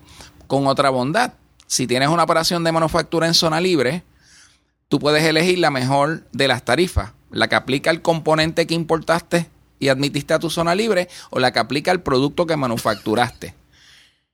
Y ahí se pone todavía más interesante. Yo puedo traer un jugo de China. componente quiere decir, o sea, si yo hago pastillas, déjame y yo traigo, y yo traigo un componente de esas pastillas, un pues, pote el pote, el pote paga un 5%. Y a lo mejor la pastilla paga un 10%. La pastilla no paga nada porque es un medicamento. Ah, ok. Todo lo que yo haga, use en Puerto Rico para hacer medicinas, que todavía Puerto Rico produce el 10% del consumo de los medicamentos de los Estados Unidos, está cobijado y está en su mayoría hecho en zonas de libre comercio. Porque así las agujas, las piezas de los kits intravenosos que se hacen en, Italia, eh, las botellas que se usan para eh, almacenar las pastillas, venderlas en dosage o echar la anestesia que se hace en Baxter Guayama, que es el único fabricante de anestesia en territorio americano. Todo eso tiene unas bondades de ser zona libre. Igual, yo en zona libre puedo tener inventario para uso de plantas manufactureras aquí. Yo tengo unos alternadores que vienen de la República Checa que los usa Thermokin en las unidades de refrigeración. Yo puedo tener unas piezas que vienen de México para esa misma operación y las puedo tener en zona libre a costo y riesgo del que la vende. Y Thermokin asume el título o el manufacturero, perdonando, para no mencionar nombre, cuando el producto ellos lo sacan y lo sacan a su nombre eh, para usarlo en su manufactura, un producto que ya vendieron. Así que el Just in Time es increíble. Eh, igual tengo puedo tener un producto químico que lo tengo almacenado en una zona libre cerca de Guayama para cuando Baxter lo necesite, lo saco a nombre de ellos y se lo entrego.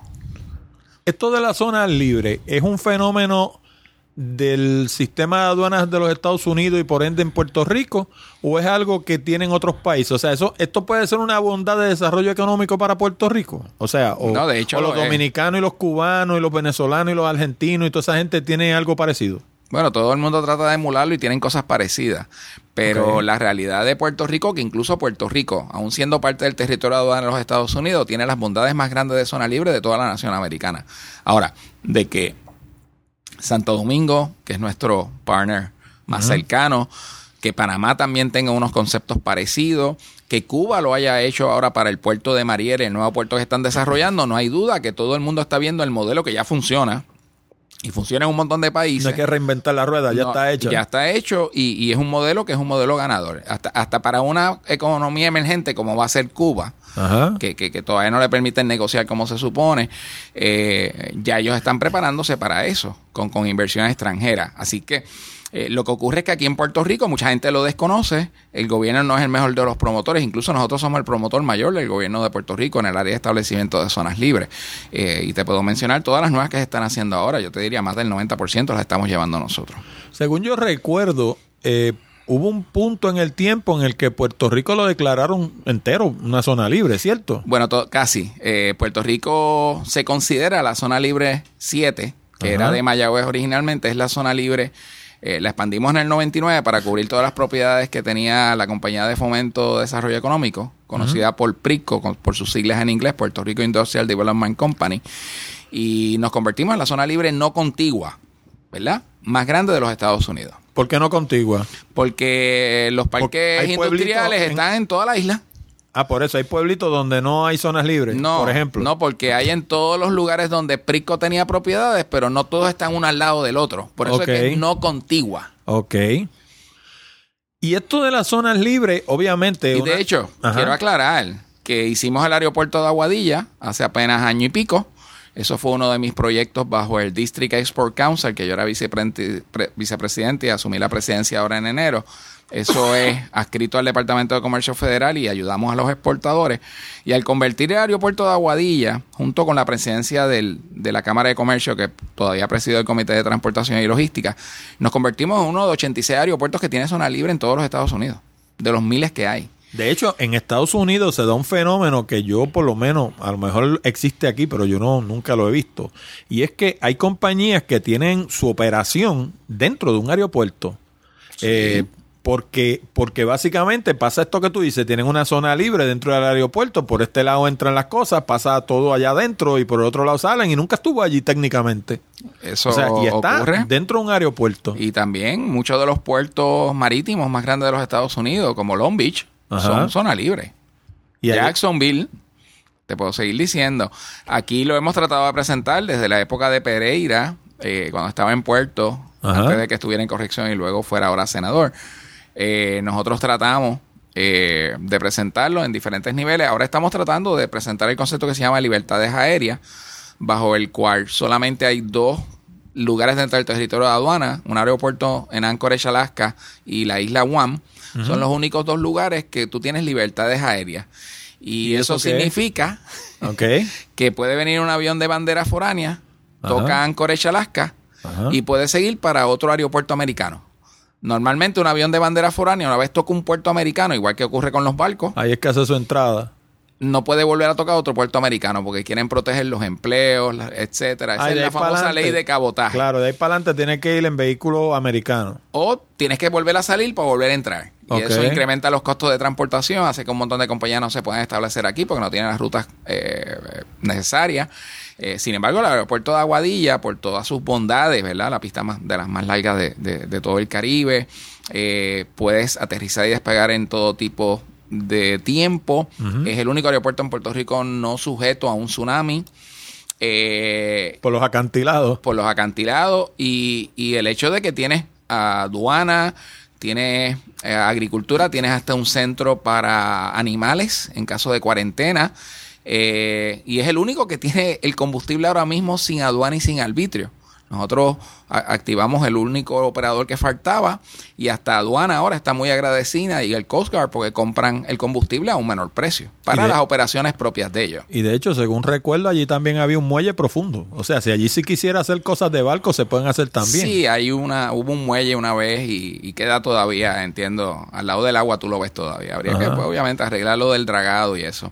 Pero lo que queremos ahora es que Puerto Rico solicite esto de las libertades aéreas eh, para aumentar la oferta que tenemos y, y permitir que ya actualmente eh, Puerto Rico es un gateway que permite que vengan aviones con más carga y menos combustible para hacer refueling aquí, eh, pero generalmente entonces siguen para Europa o para otros destinos internacionales.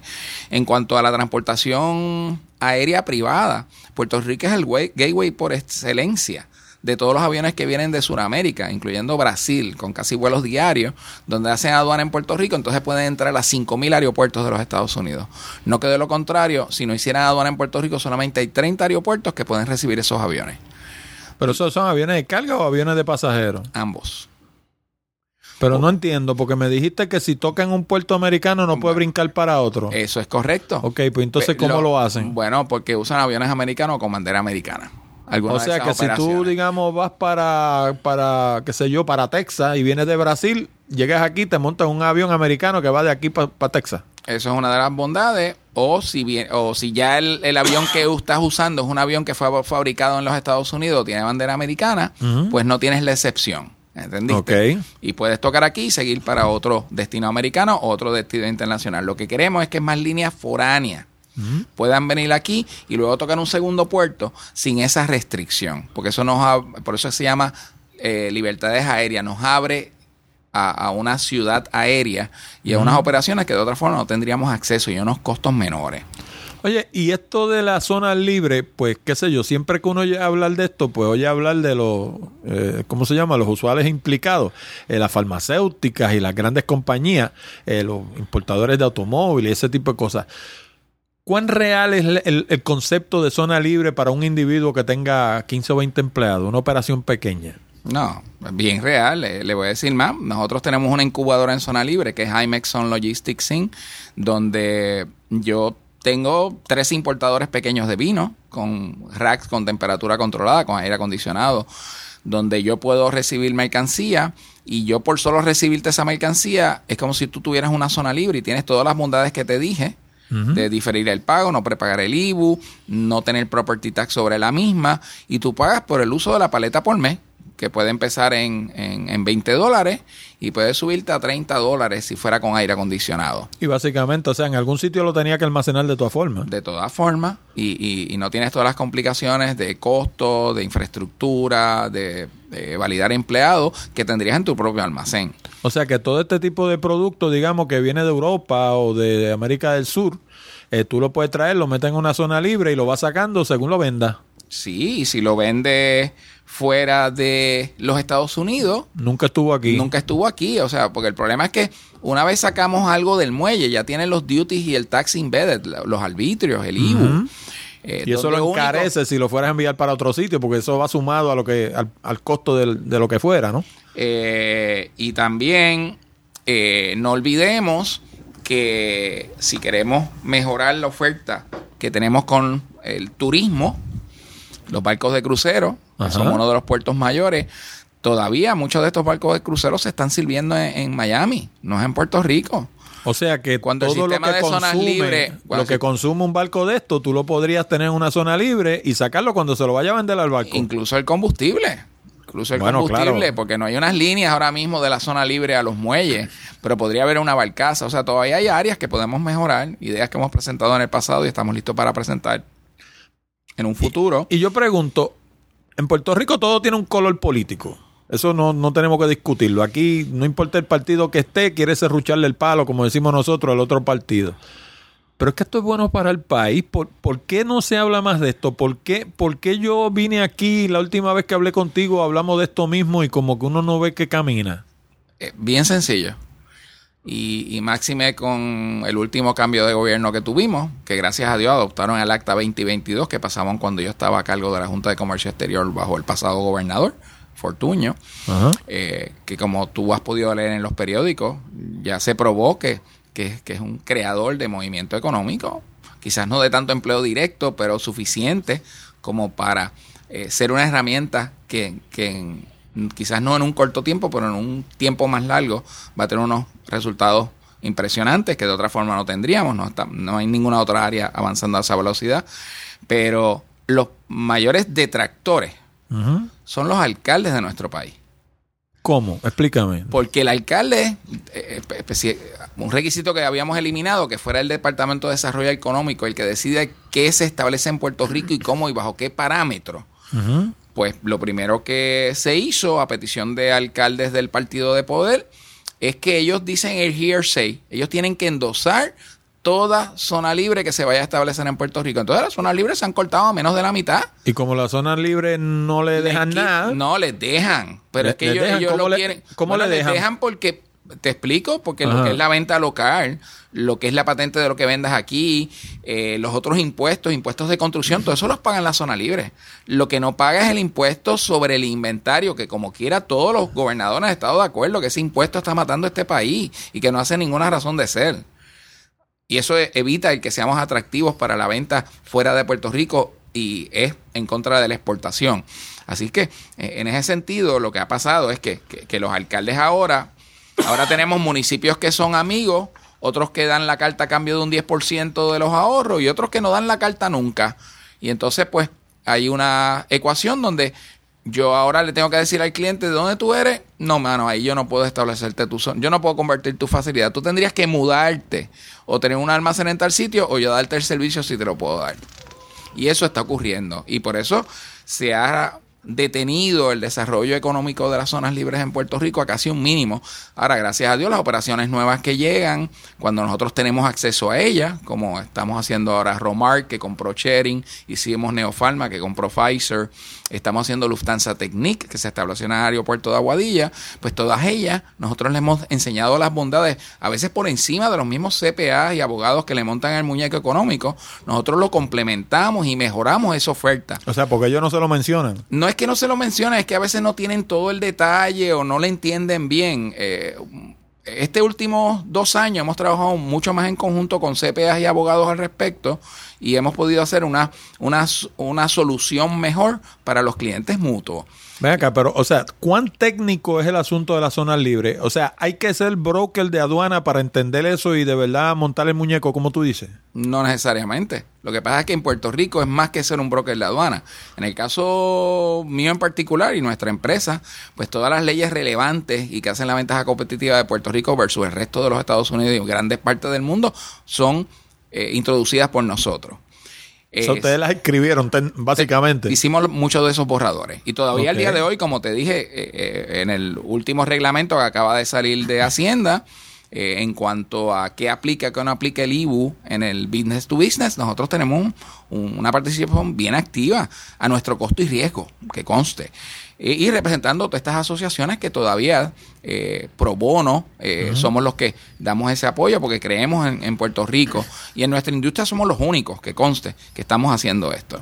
Eh, así que en, en ese sentido, pues yo he visto disminuido grandemente las oportunidades comerciales. Mucha gente, pues, no se puede establecer porque establecer tu propia zona libre, estamos hablando de un costo de, de razonable, alto. El mantenerla tienes un costo anual que te cobra el gobierno por ser parte del gran, que es entre 10 mil y 25 mil pesos al año. O sea, por ahí, ahí me estás contradiciendo lo que me decías ahorita. O sea, entonces un, un, No, un- porque un te paisano dije, que no, tenga no, una no, operación de 20 empleados Lo no que te- puede... no, te dije que lo podía hacer, pero en un almacén que ya sea zona libre. No establecer Ah, o sea, el trabajar propio. dentro de la zona libre que ya existe, que sea de alguien. Exacto, O sea, tú como quien dice le alquilas efectivo. un cantito. Sí, y le doy los servicios, porque es que de lo contrario hay un threshold. Si tú no te ahorras, para darte un ejemplo, si, no, si tú no te ahorras, digamos, 250 mil a 300 mil pesos al año, yo no te digo que tú debes hacer tu propia zona libre. ¿Por qué? Porque eh, los costos iniciales pueden que te lleguen a 50, 100 mil dólares. Ok. Entonces, ¿cuántos años te va a tardar en recuperarlo? Pues claro. Entiende, yo, yo hago zonas libres que, que, que cuando tú radiques la planilla el próximo abril, ya tú recuperaste todo. Esas son las que a mí me gustan. Y de ahí para abajo es gravy.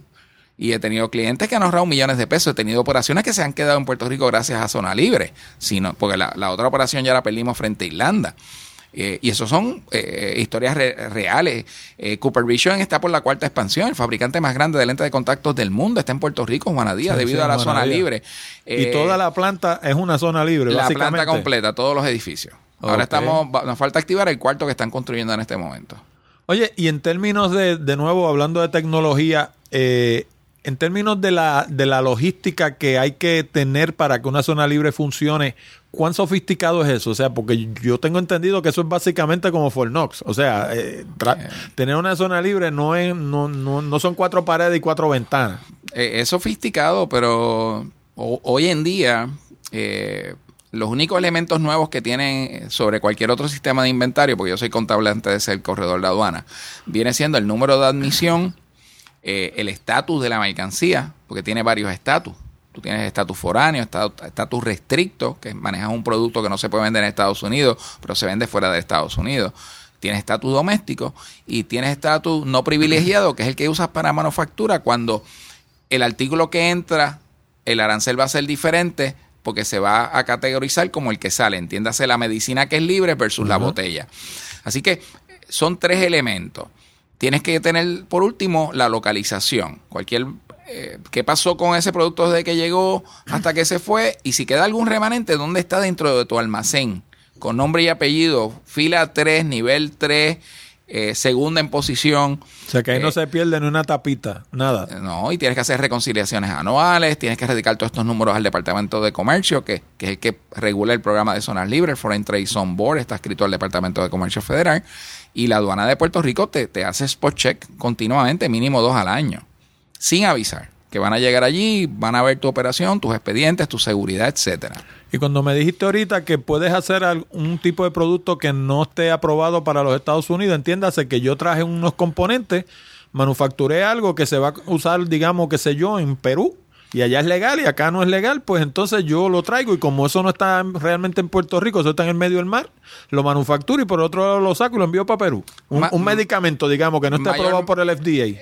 eso mayormente es medicamentos comestibles que no están aprobados por FDA o que tienen unos colorantes que no son permitidos en los Estados Unidos, pero sí en otros países del mundo, o que esté en el proceso de ser aprobado. El proceso de aprobar un medicamento en los Estados Unidos puede ser 9, 10 años pero no significa que esté aprobado para ventas en, en Islas Británicas.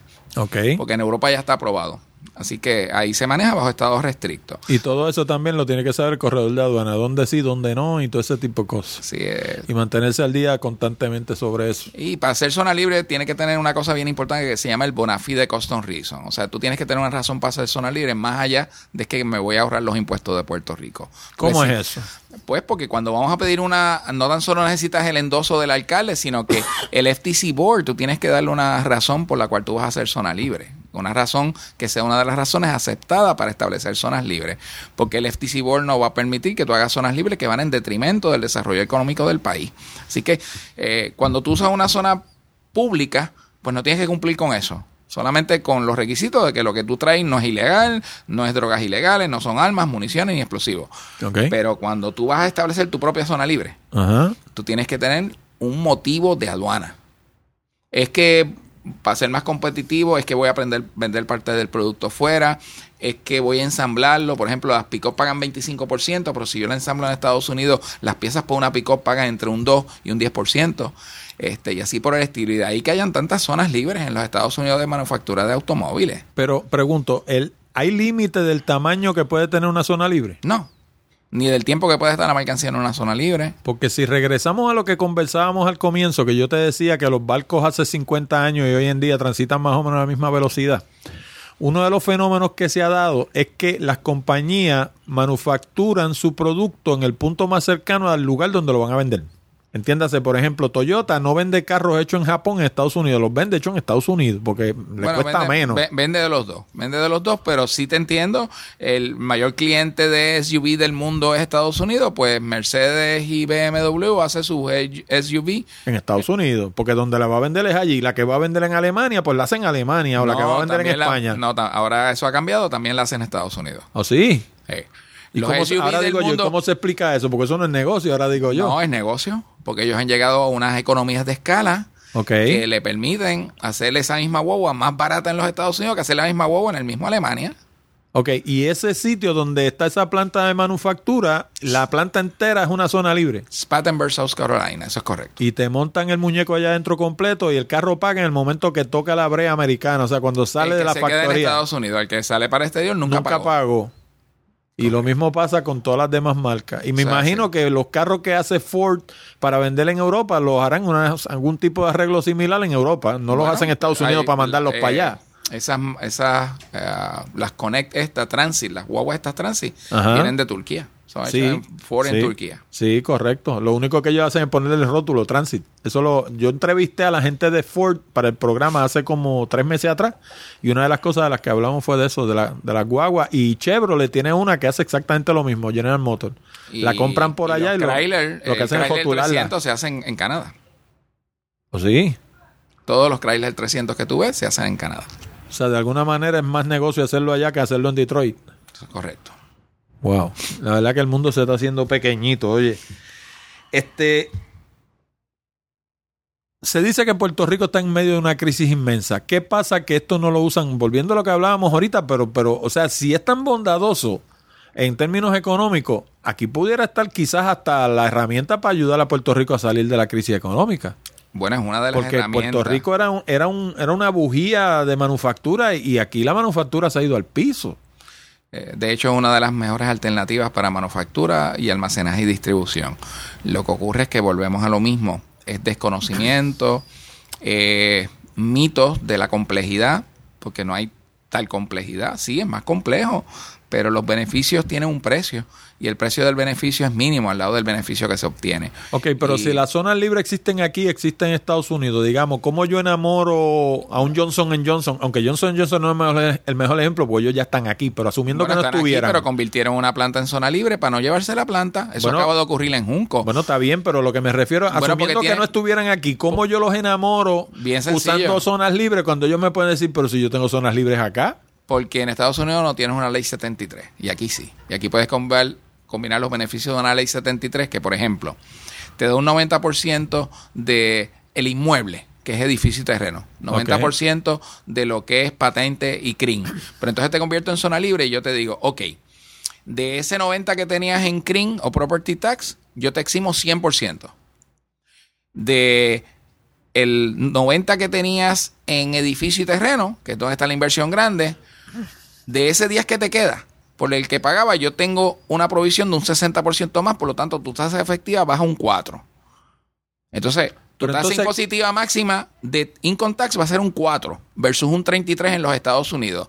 Oye, eso es cuestión de llevarlo a número. Aún con la electricidad más cara, hace más sentido hacerlo en Puerto Rico que en Miami. Pero entonces la pregunta es, tratando de ser abogado del diablo, si yo hago eso, ¿dónde está la ganancia para Puerto Rico? Porque, o sea, lo único que me va a quedar entonces es el efecto multiplicador. La gente que trabajan ahí, que gastan, en, gastan en las tiendas y qué sé yo qué, pero, pero en términos reales, o sea, básicamente... Bueno, lo que pasa es que un 4% en billones de dólares, Ajá, muchas veces multiplicado, es mejor que un 100% de cero. ok. Es que es un efecto multiplicador. Más la inversión en real estate, este, infraestructura, consumo de luz, agua. Es un efecto multiplicador. Más efecto directo que el que tiene el Acta 2022, que es lo que nos ha mantenido. Por eso es que yo digo que una operación de manufactura y distribución, utilizando las leyes 73 o el Acta eh, 20, si fuéramos a hacer la exportación de servicio combinado con zonas libres, es la mejor herramienta y hemos hecho varias pero todavía no todas las que se podrían hacer. Y sigue siendo una herramienta disponible y que hace una diferencia establecerse en Puerto Rico, no establecerse en Puerto Rico versus el resto de la nación. ¿Y estas compañías lo entienden? Muchas no, muchas creen que lo que estamos hablando no existe, no es posible. A veces hay periodos de años en los que las convencemos a ellos y a sus asesores externos. ¿Qué otras tecnologías están entrando hoy por hoy en, todo este mundo de aduana y eso? ¿Qué hay? Qué, qué es lo último de lo que no hemos hablado? Porque obviamente yo sé que tú eres fanático de todo lo que es tecnología.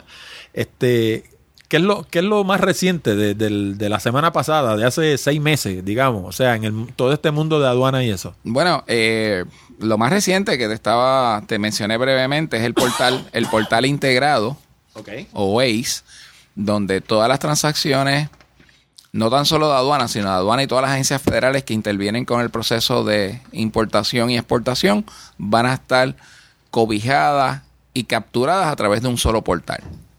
Y eso va a permitir una mayor integra- integración de recursos y a una, unos controles mucho mayores. Se captura mucho más información para todas las agencias y entonces, eh, como te estaba explicando, permite entonces que eh, dedicar los recursos a aquellas áreas que no están bajo este tipo de, de sistema o supervisión. Pero es mandatorio. Eh, no, no es como antes que pues, tú podías tener unas partes manuales. Aquí esto es mandatorio. Y el que no esté listo, pues separa la operación, separa la producción hasta que alguien haga esa transmisión.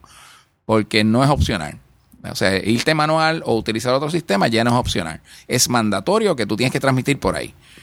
Oye, ¿y quizás, quizás, o sea, en el mundo federal, una de las cosas que uno ve a menudo, y la gente bromea muchísimo con eso, es que dicen que como todo es a base de subasta, pues tú tienes lo más barato y lo más feo.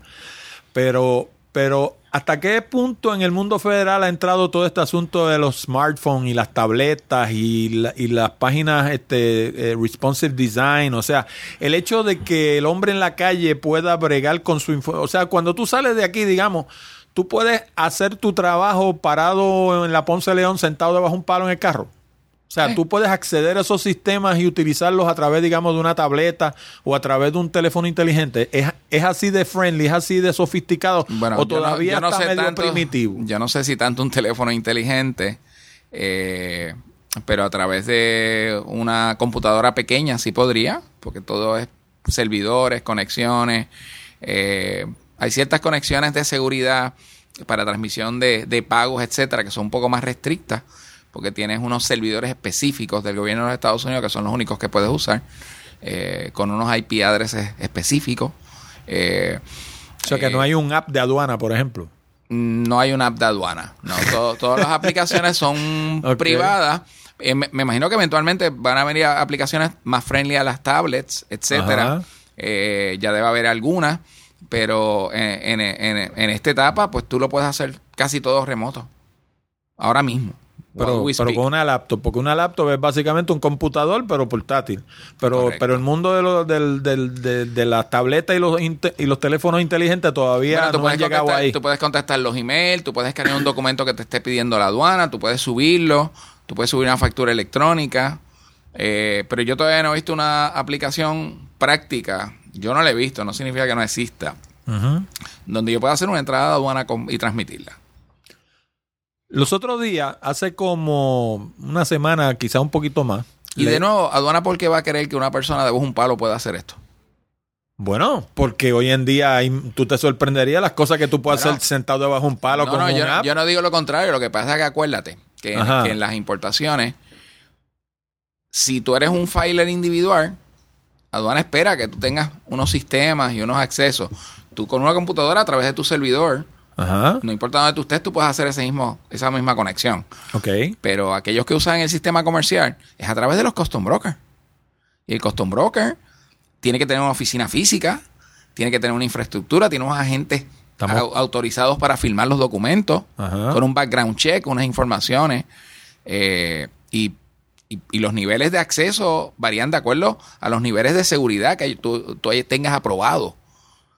Eh, O sea, que no es un mundo que se presta para, para llevarlo a Oye, nivel de, a eh, nivel de app. Eh, es que los, los- vuelvo y te digo, es que la, la seguridad que se requiere, yo ya yo sí vi que ya, por ejemplo, eh, la aduana usa iPhones.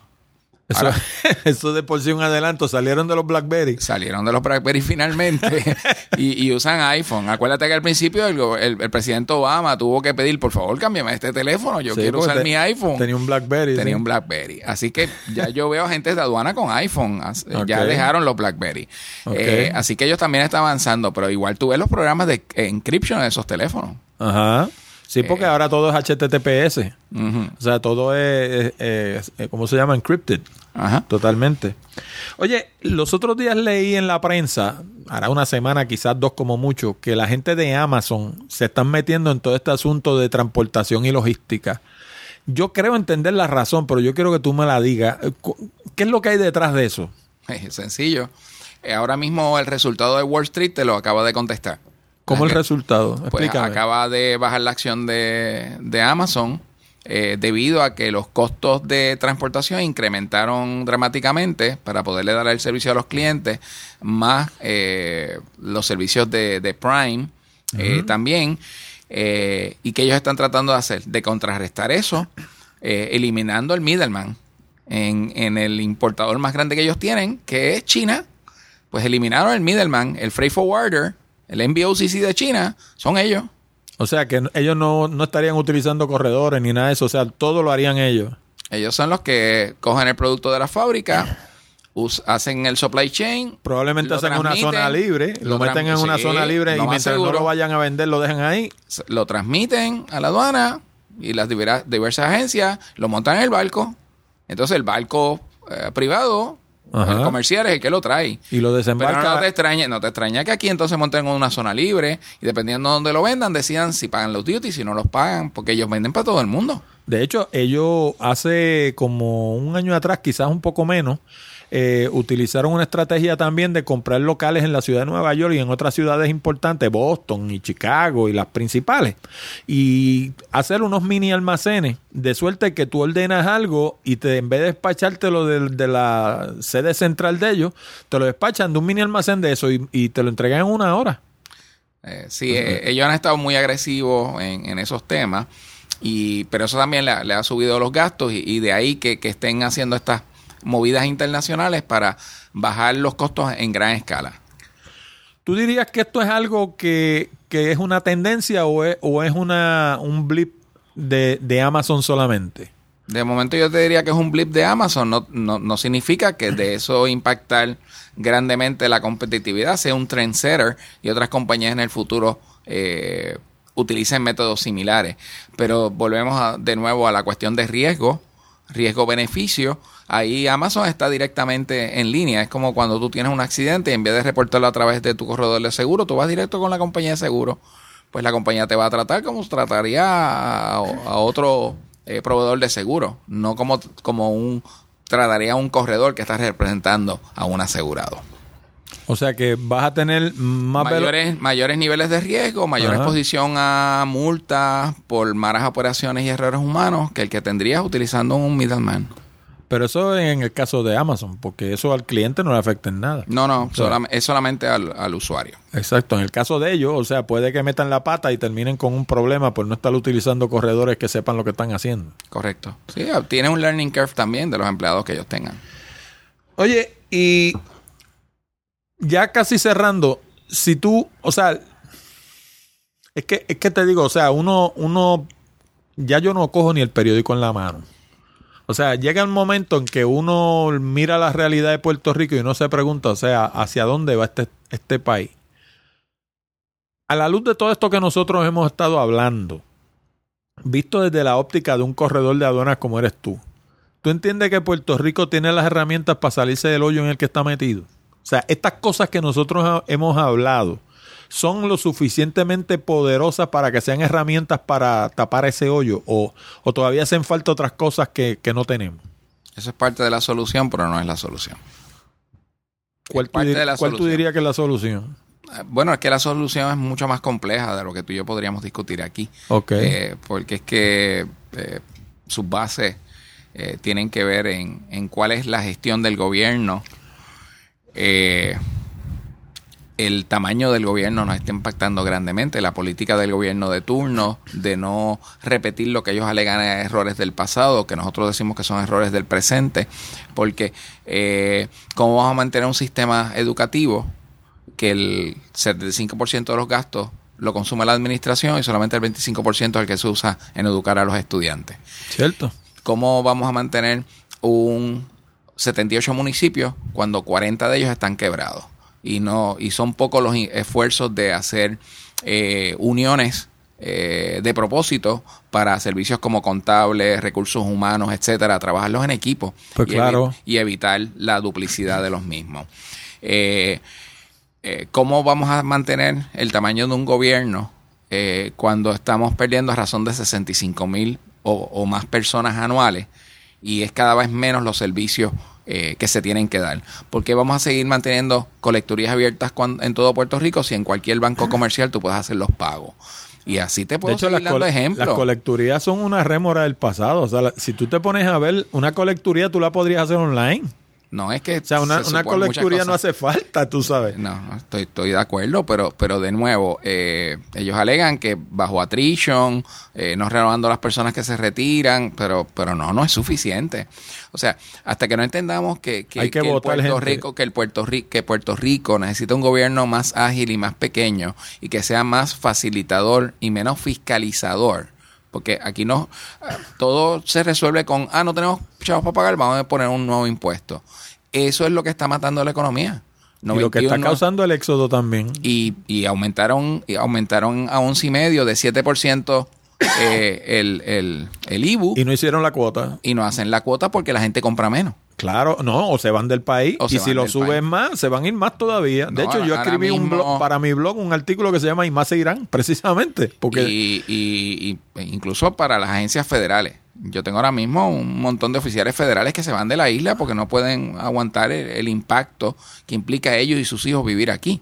Entonces son gente puertorriqueña con muchos conocimientos, con mucho valor Ajá. en nuestra economía que se están yendo del país. y que están en, a otros en- puertos. En, el- en la plenitud de su productividad. Eso es correcto. Porque no son retirados, ni son tampoco gente que estaban desempleados. Son gente que estaban produciendo aquí y se están yendo. Por eso es que digo que, que- que nosotros somos parte de la solución, pero no somos la solución, porque a- a- hasta que el, el gobierno no entienda que ellos también tienen que eh, tomar unas medidas extraordinarias para bajar el tamaño y hacer que sea un gobierno eh, proactivo y que ayude al desarrollo económico, no vamos a hacer esto.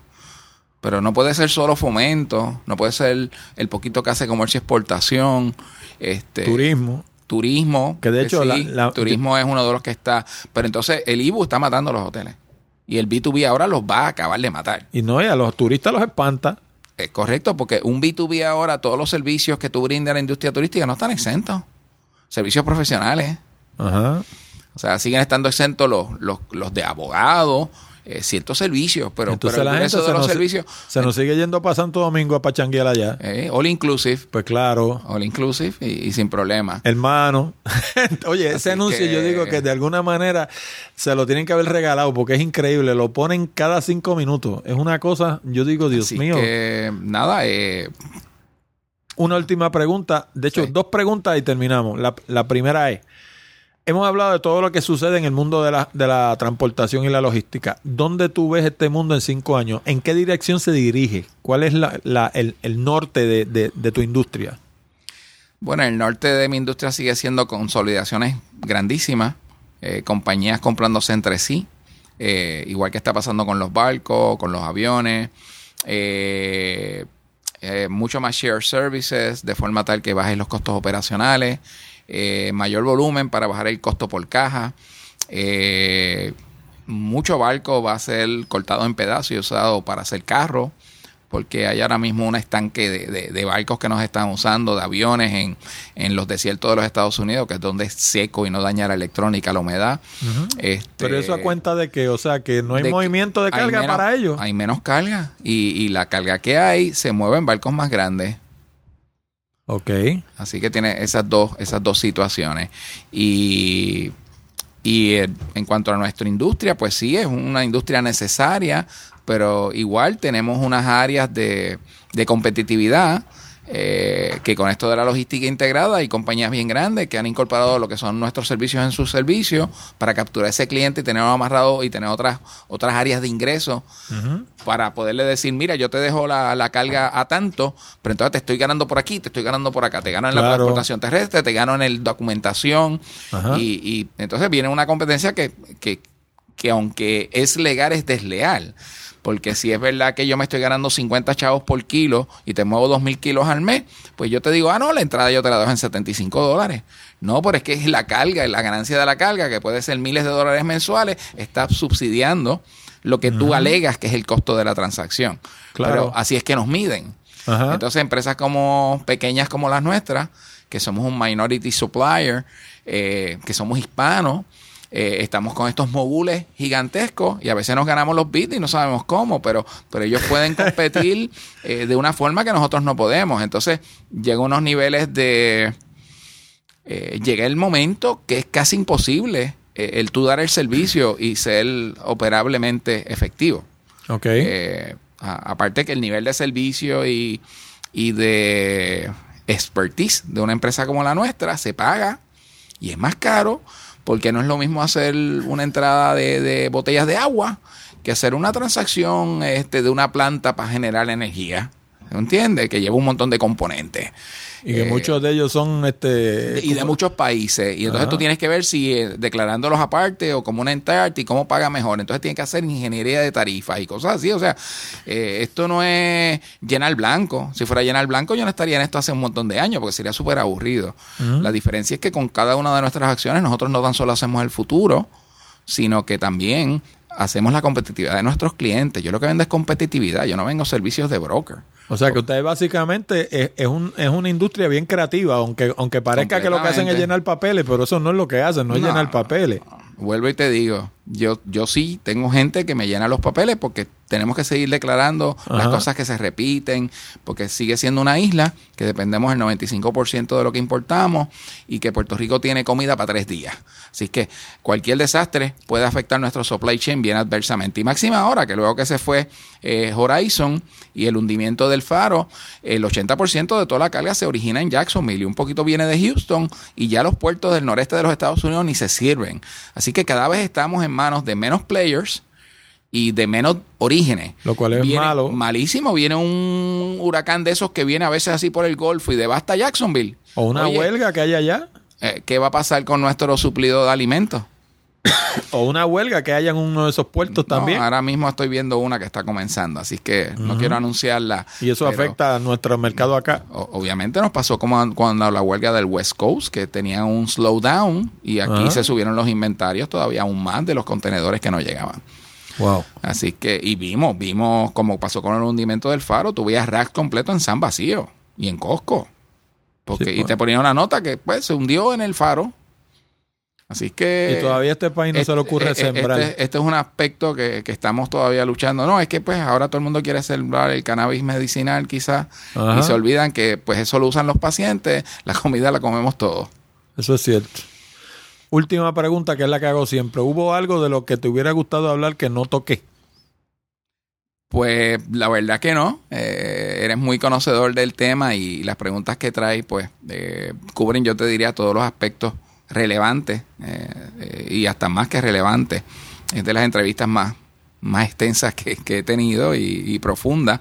Eh, te agradezco que me hayas dado la oportunidad y, espero que, que tú y tus oyentes hayan disfrutado de la misma ya que la hacemos con el mismo fervor que lo venimos haciendo por, por muchos años, porque primero creemos en Puerto Rico y creemos que como puertorriqueños podemos hacer la diferencia. Para terminar, dame los vitals de NRI. Si alguien quiere utilizar tus servicios, ¿cuál es tu página de internet? ¿Cuál es tu número de teléfono? ¿Cómo te consiguen por email? ¿Cómo te consiguen a ti, Edmundo Rodríguez? Ah, eso es bien fácil. Eh, www.nreyes.com Así que es bien fácil nuestro webpage o escriben estos Reyes y le va a salir en Google, googleame. Este, Ahí tienes una lista de todos los emails y todos los teléfonos de nosotros, incluyendo los, celulares de los principales oficiales. Eh, todavía mi celular está en todas las tarjetas porque yo estoy en la línea de fuego. No te esconde como otra gente que no, ponen el celular en la tarjeta. Yo, no me escondo. El día que me escondo, entonces pierdo una de las pocas ventajas competitivas que tengo frente a las grandes compañías. ¿Y cuál es el número del cuadro? 289-6465 con el área código 787. Y, y, como le dije, la lista de los emails están en nreyes.com. También puedes seguirnos en Facebook y en Twitter. Ah, estamos en las redes sociales también. Qué bien. Pues nada, el mundo, no puedo más que darte las gracias. Tú has sido uno de los entrevistados que siempre que yo tengo un proyecto cuento contigo. De hecho, tú sabes que cuando me fui por mi cuenta, la primera persona a la que me acerqué fue a ti. Así que no puedo más que darte las gracias de nuevo por haber participado en el programa y ya escucharás la entrevista que va a estar disponible con toda seguridad la semana próxima. Excelente, mucho éxito Orlando, a ti y a tu familia. Gracias. Bueno amigos y amigas, con esto llegamos al final de esta edición de Hablando de Tecnología con Orlando Mergal. Recuerda que puedes enviar tus preguntas, comentarios y sugerencias a la dirección de correo electrónico contacto arroba hablando de tecnología.com o a través de la pestaña de SpeakPipe que está en la orilla derecha de nuestra página de internet. También te recuerdo que este programa llega a ti como una cortesía de Accurate Communications. Si necesitas servicios de comunicación de excelencia para tu empresa, como redacción en inglés o en español, traducción, producción de video digital, colocación de subtítulos, fotografía digital, servicios de audio, páginas de internet, blogs, diseño de libros electrónicos o inclusive producir un programa como este. Llámanos al 787 750-0000 para una consulta o visítanos en la internet en www.accuratecommunications.com. Además, te exhorto a visitar nuestras otras propiedades en la internet, como nuestro blog Picadillo, donde encuentras casi 300 entradas sobre negocios, comunicación, tecnología y otros temas de interés. Encuéntralo en www.picadilloblog.com. También te invito a visitar Puerto Rico Photography, donde encuentras cientos de imágenes hermosas de la isla del encanto para adornar tu hogar u oficina.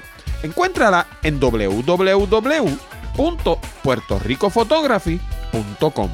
Y hablando de la isla del encanto, si te gusta viajar, no te pierdas Puerto Rico by GPS, donde encuentras fotos, información, audio, video y mapas con coordenadas GPS para llegar a sobre 125 lugares hermosos en todo Puerto Rico. Encuéntralo en www.puertoricobygps.com. Te habló Orlando Mergal. Con esto me despido hasta la próxima semana cuando discutiremos más temas interesantes del mundo de la tecnología. Hasta la próxima, amigos.